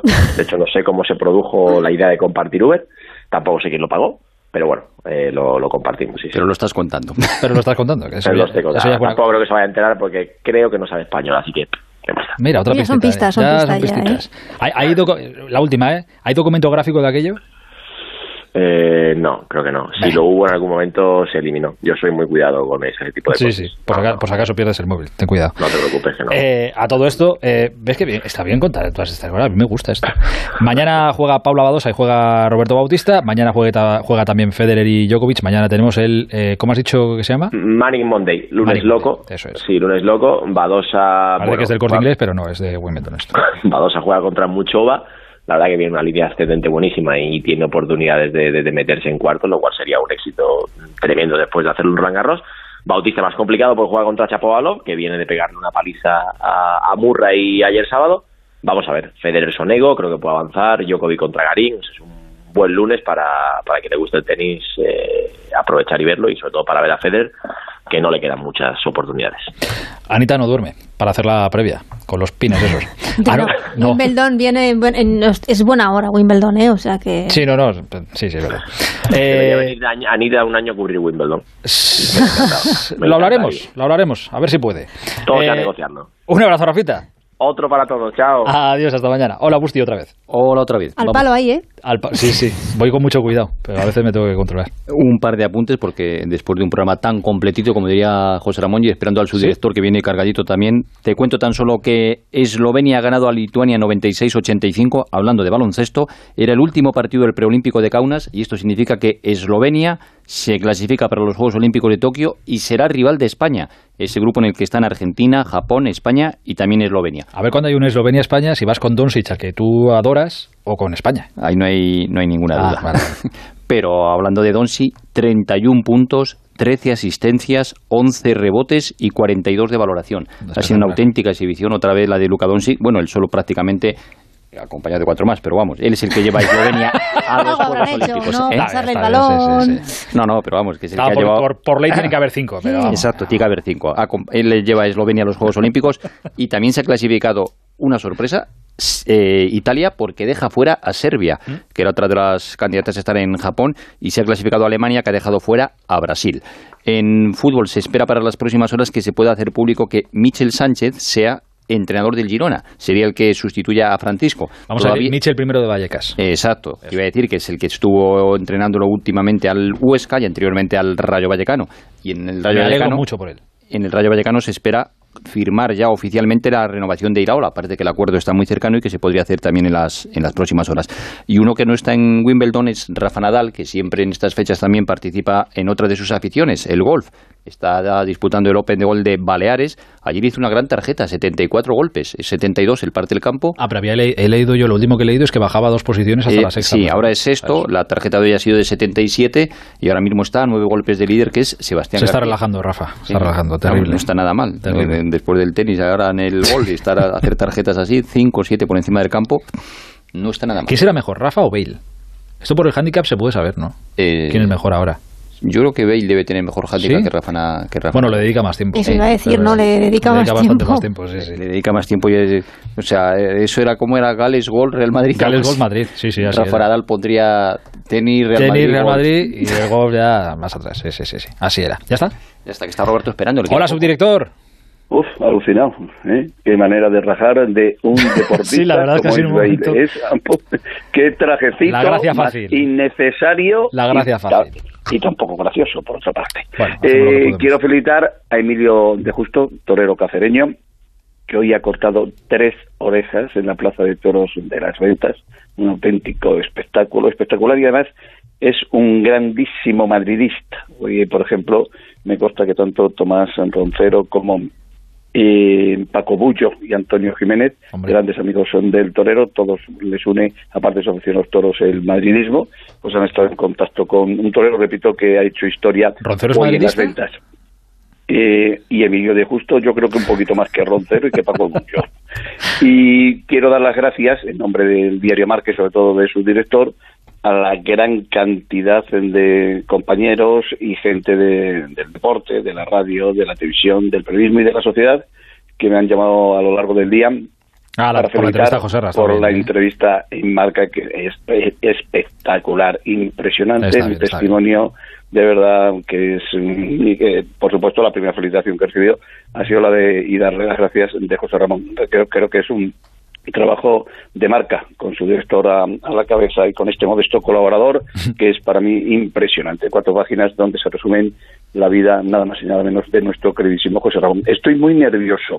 ¿Por el martes? Cada vez, no, sí, bueno, por el martes sí, porque por el martes yo creo que Manuel No, digo, a lo mejor estás y- nervioso en la vida en general. Digo, pero- No, no, no, no. eh, Manuel del Bombo y yo somos los únicos que confiamos en España, porque aquí todo el mundo digo, joder, tengo la impresión de que es imposible. Digo, "Joder, estoy por llamar a Luis Enrique o a Rubiales para que nos los presentemos. No, ahora, ahora hay más gente en el barco, ahora ya tienes más gente en el No, barco. no, no, Sí, no, sí, no, ya es, eh, eh, pose, no, no, hombre, que yo os conozco a todos, o sea, bueno, que eh, Tienes había calado, alargando toda la vida del fútbol italiano, que sí, era Marrategui, y ahora os, os habéis subido. Y ayer estuve en, Trujillo, eh, se casó Javier, el... Ah, es verdad, te escuché con David que estabas Sí, en una boda. Eh, la boda de- del preparador físico del equipo de, de- del, del técnico con la doctora Elena Isla, que además es la doctora de los equipos inferiores del, del Real Madrid, y estuve con Pedro Riesco. Y Pedro me comentó que lo de, eh, lo de Sergio para hacerse con cualquier equipo todavía tardaría unos días. Vamos a ver si por fin, a ver si puede cuajar en las próximas fechas. Ya vimos aquí, lo adelantamos aquí, lo de Vitolo, y habrá nuevos y, y además importantes fichajes en el Getafe en las próximas fechas. Esperemos a ver si pueden llegar a buen puerto porque Ángel Torres quiere prepararle a Michel un equipazo para que pueda competir como lo ha hecho en los últimos años el equipo azulón. Un abrazo, subdirector, hasta mañana. Hasta mañana. Cuídate, adiós. Anita, ¿qué nos han dicho en arroba el transistor OC?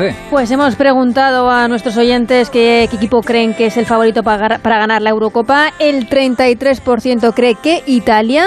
El 31% hay un empate entre España e Inglaterra y tan solo el 6% apuesta por Dinamarca. Vaya.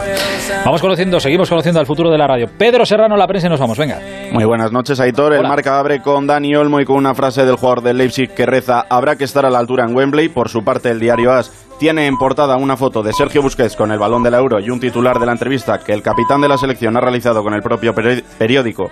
Y dice, la afición va a estar orgullosa de nosotros. Dentro de la prensa catalana, el mundo deportivo muestra una imagen de Trincao con el título de salidas y rebajas urgentes, además de una fotografía en la parte superior de Leo Messi celebrando el gol que marcó la pasada noche con el texto de Rey Messi y el Sport. Aún no ha colgado la portada de la edición impresa, pero sí abrimos el periódico digital, encontramos en portada Tebas le dice no al Barça y pone trabas a la renovación de Messi.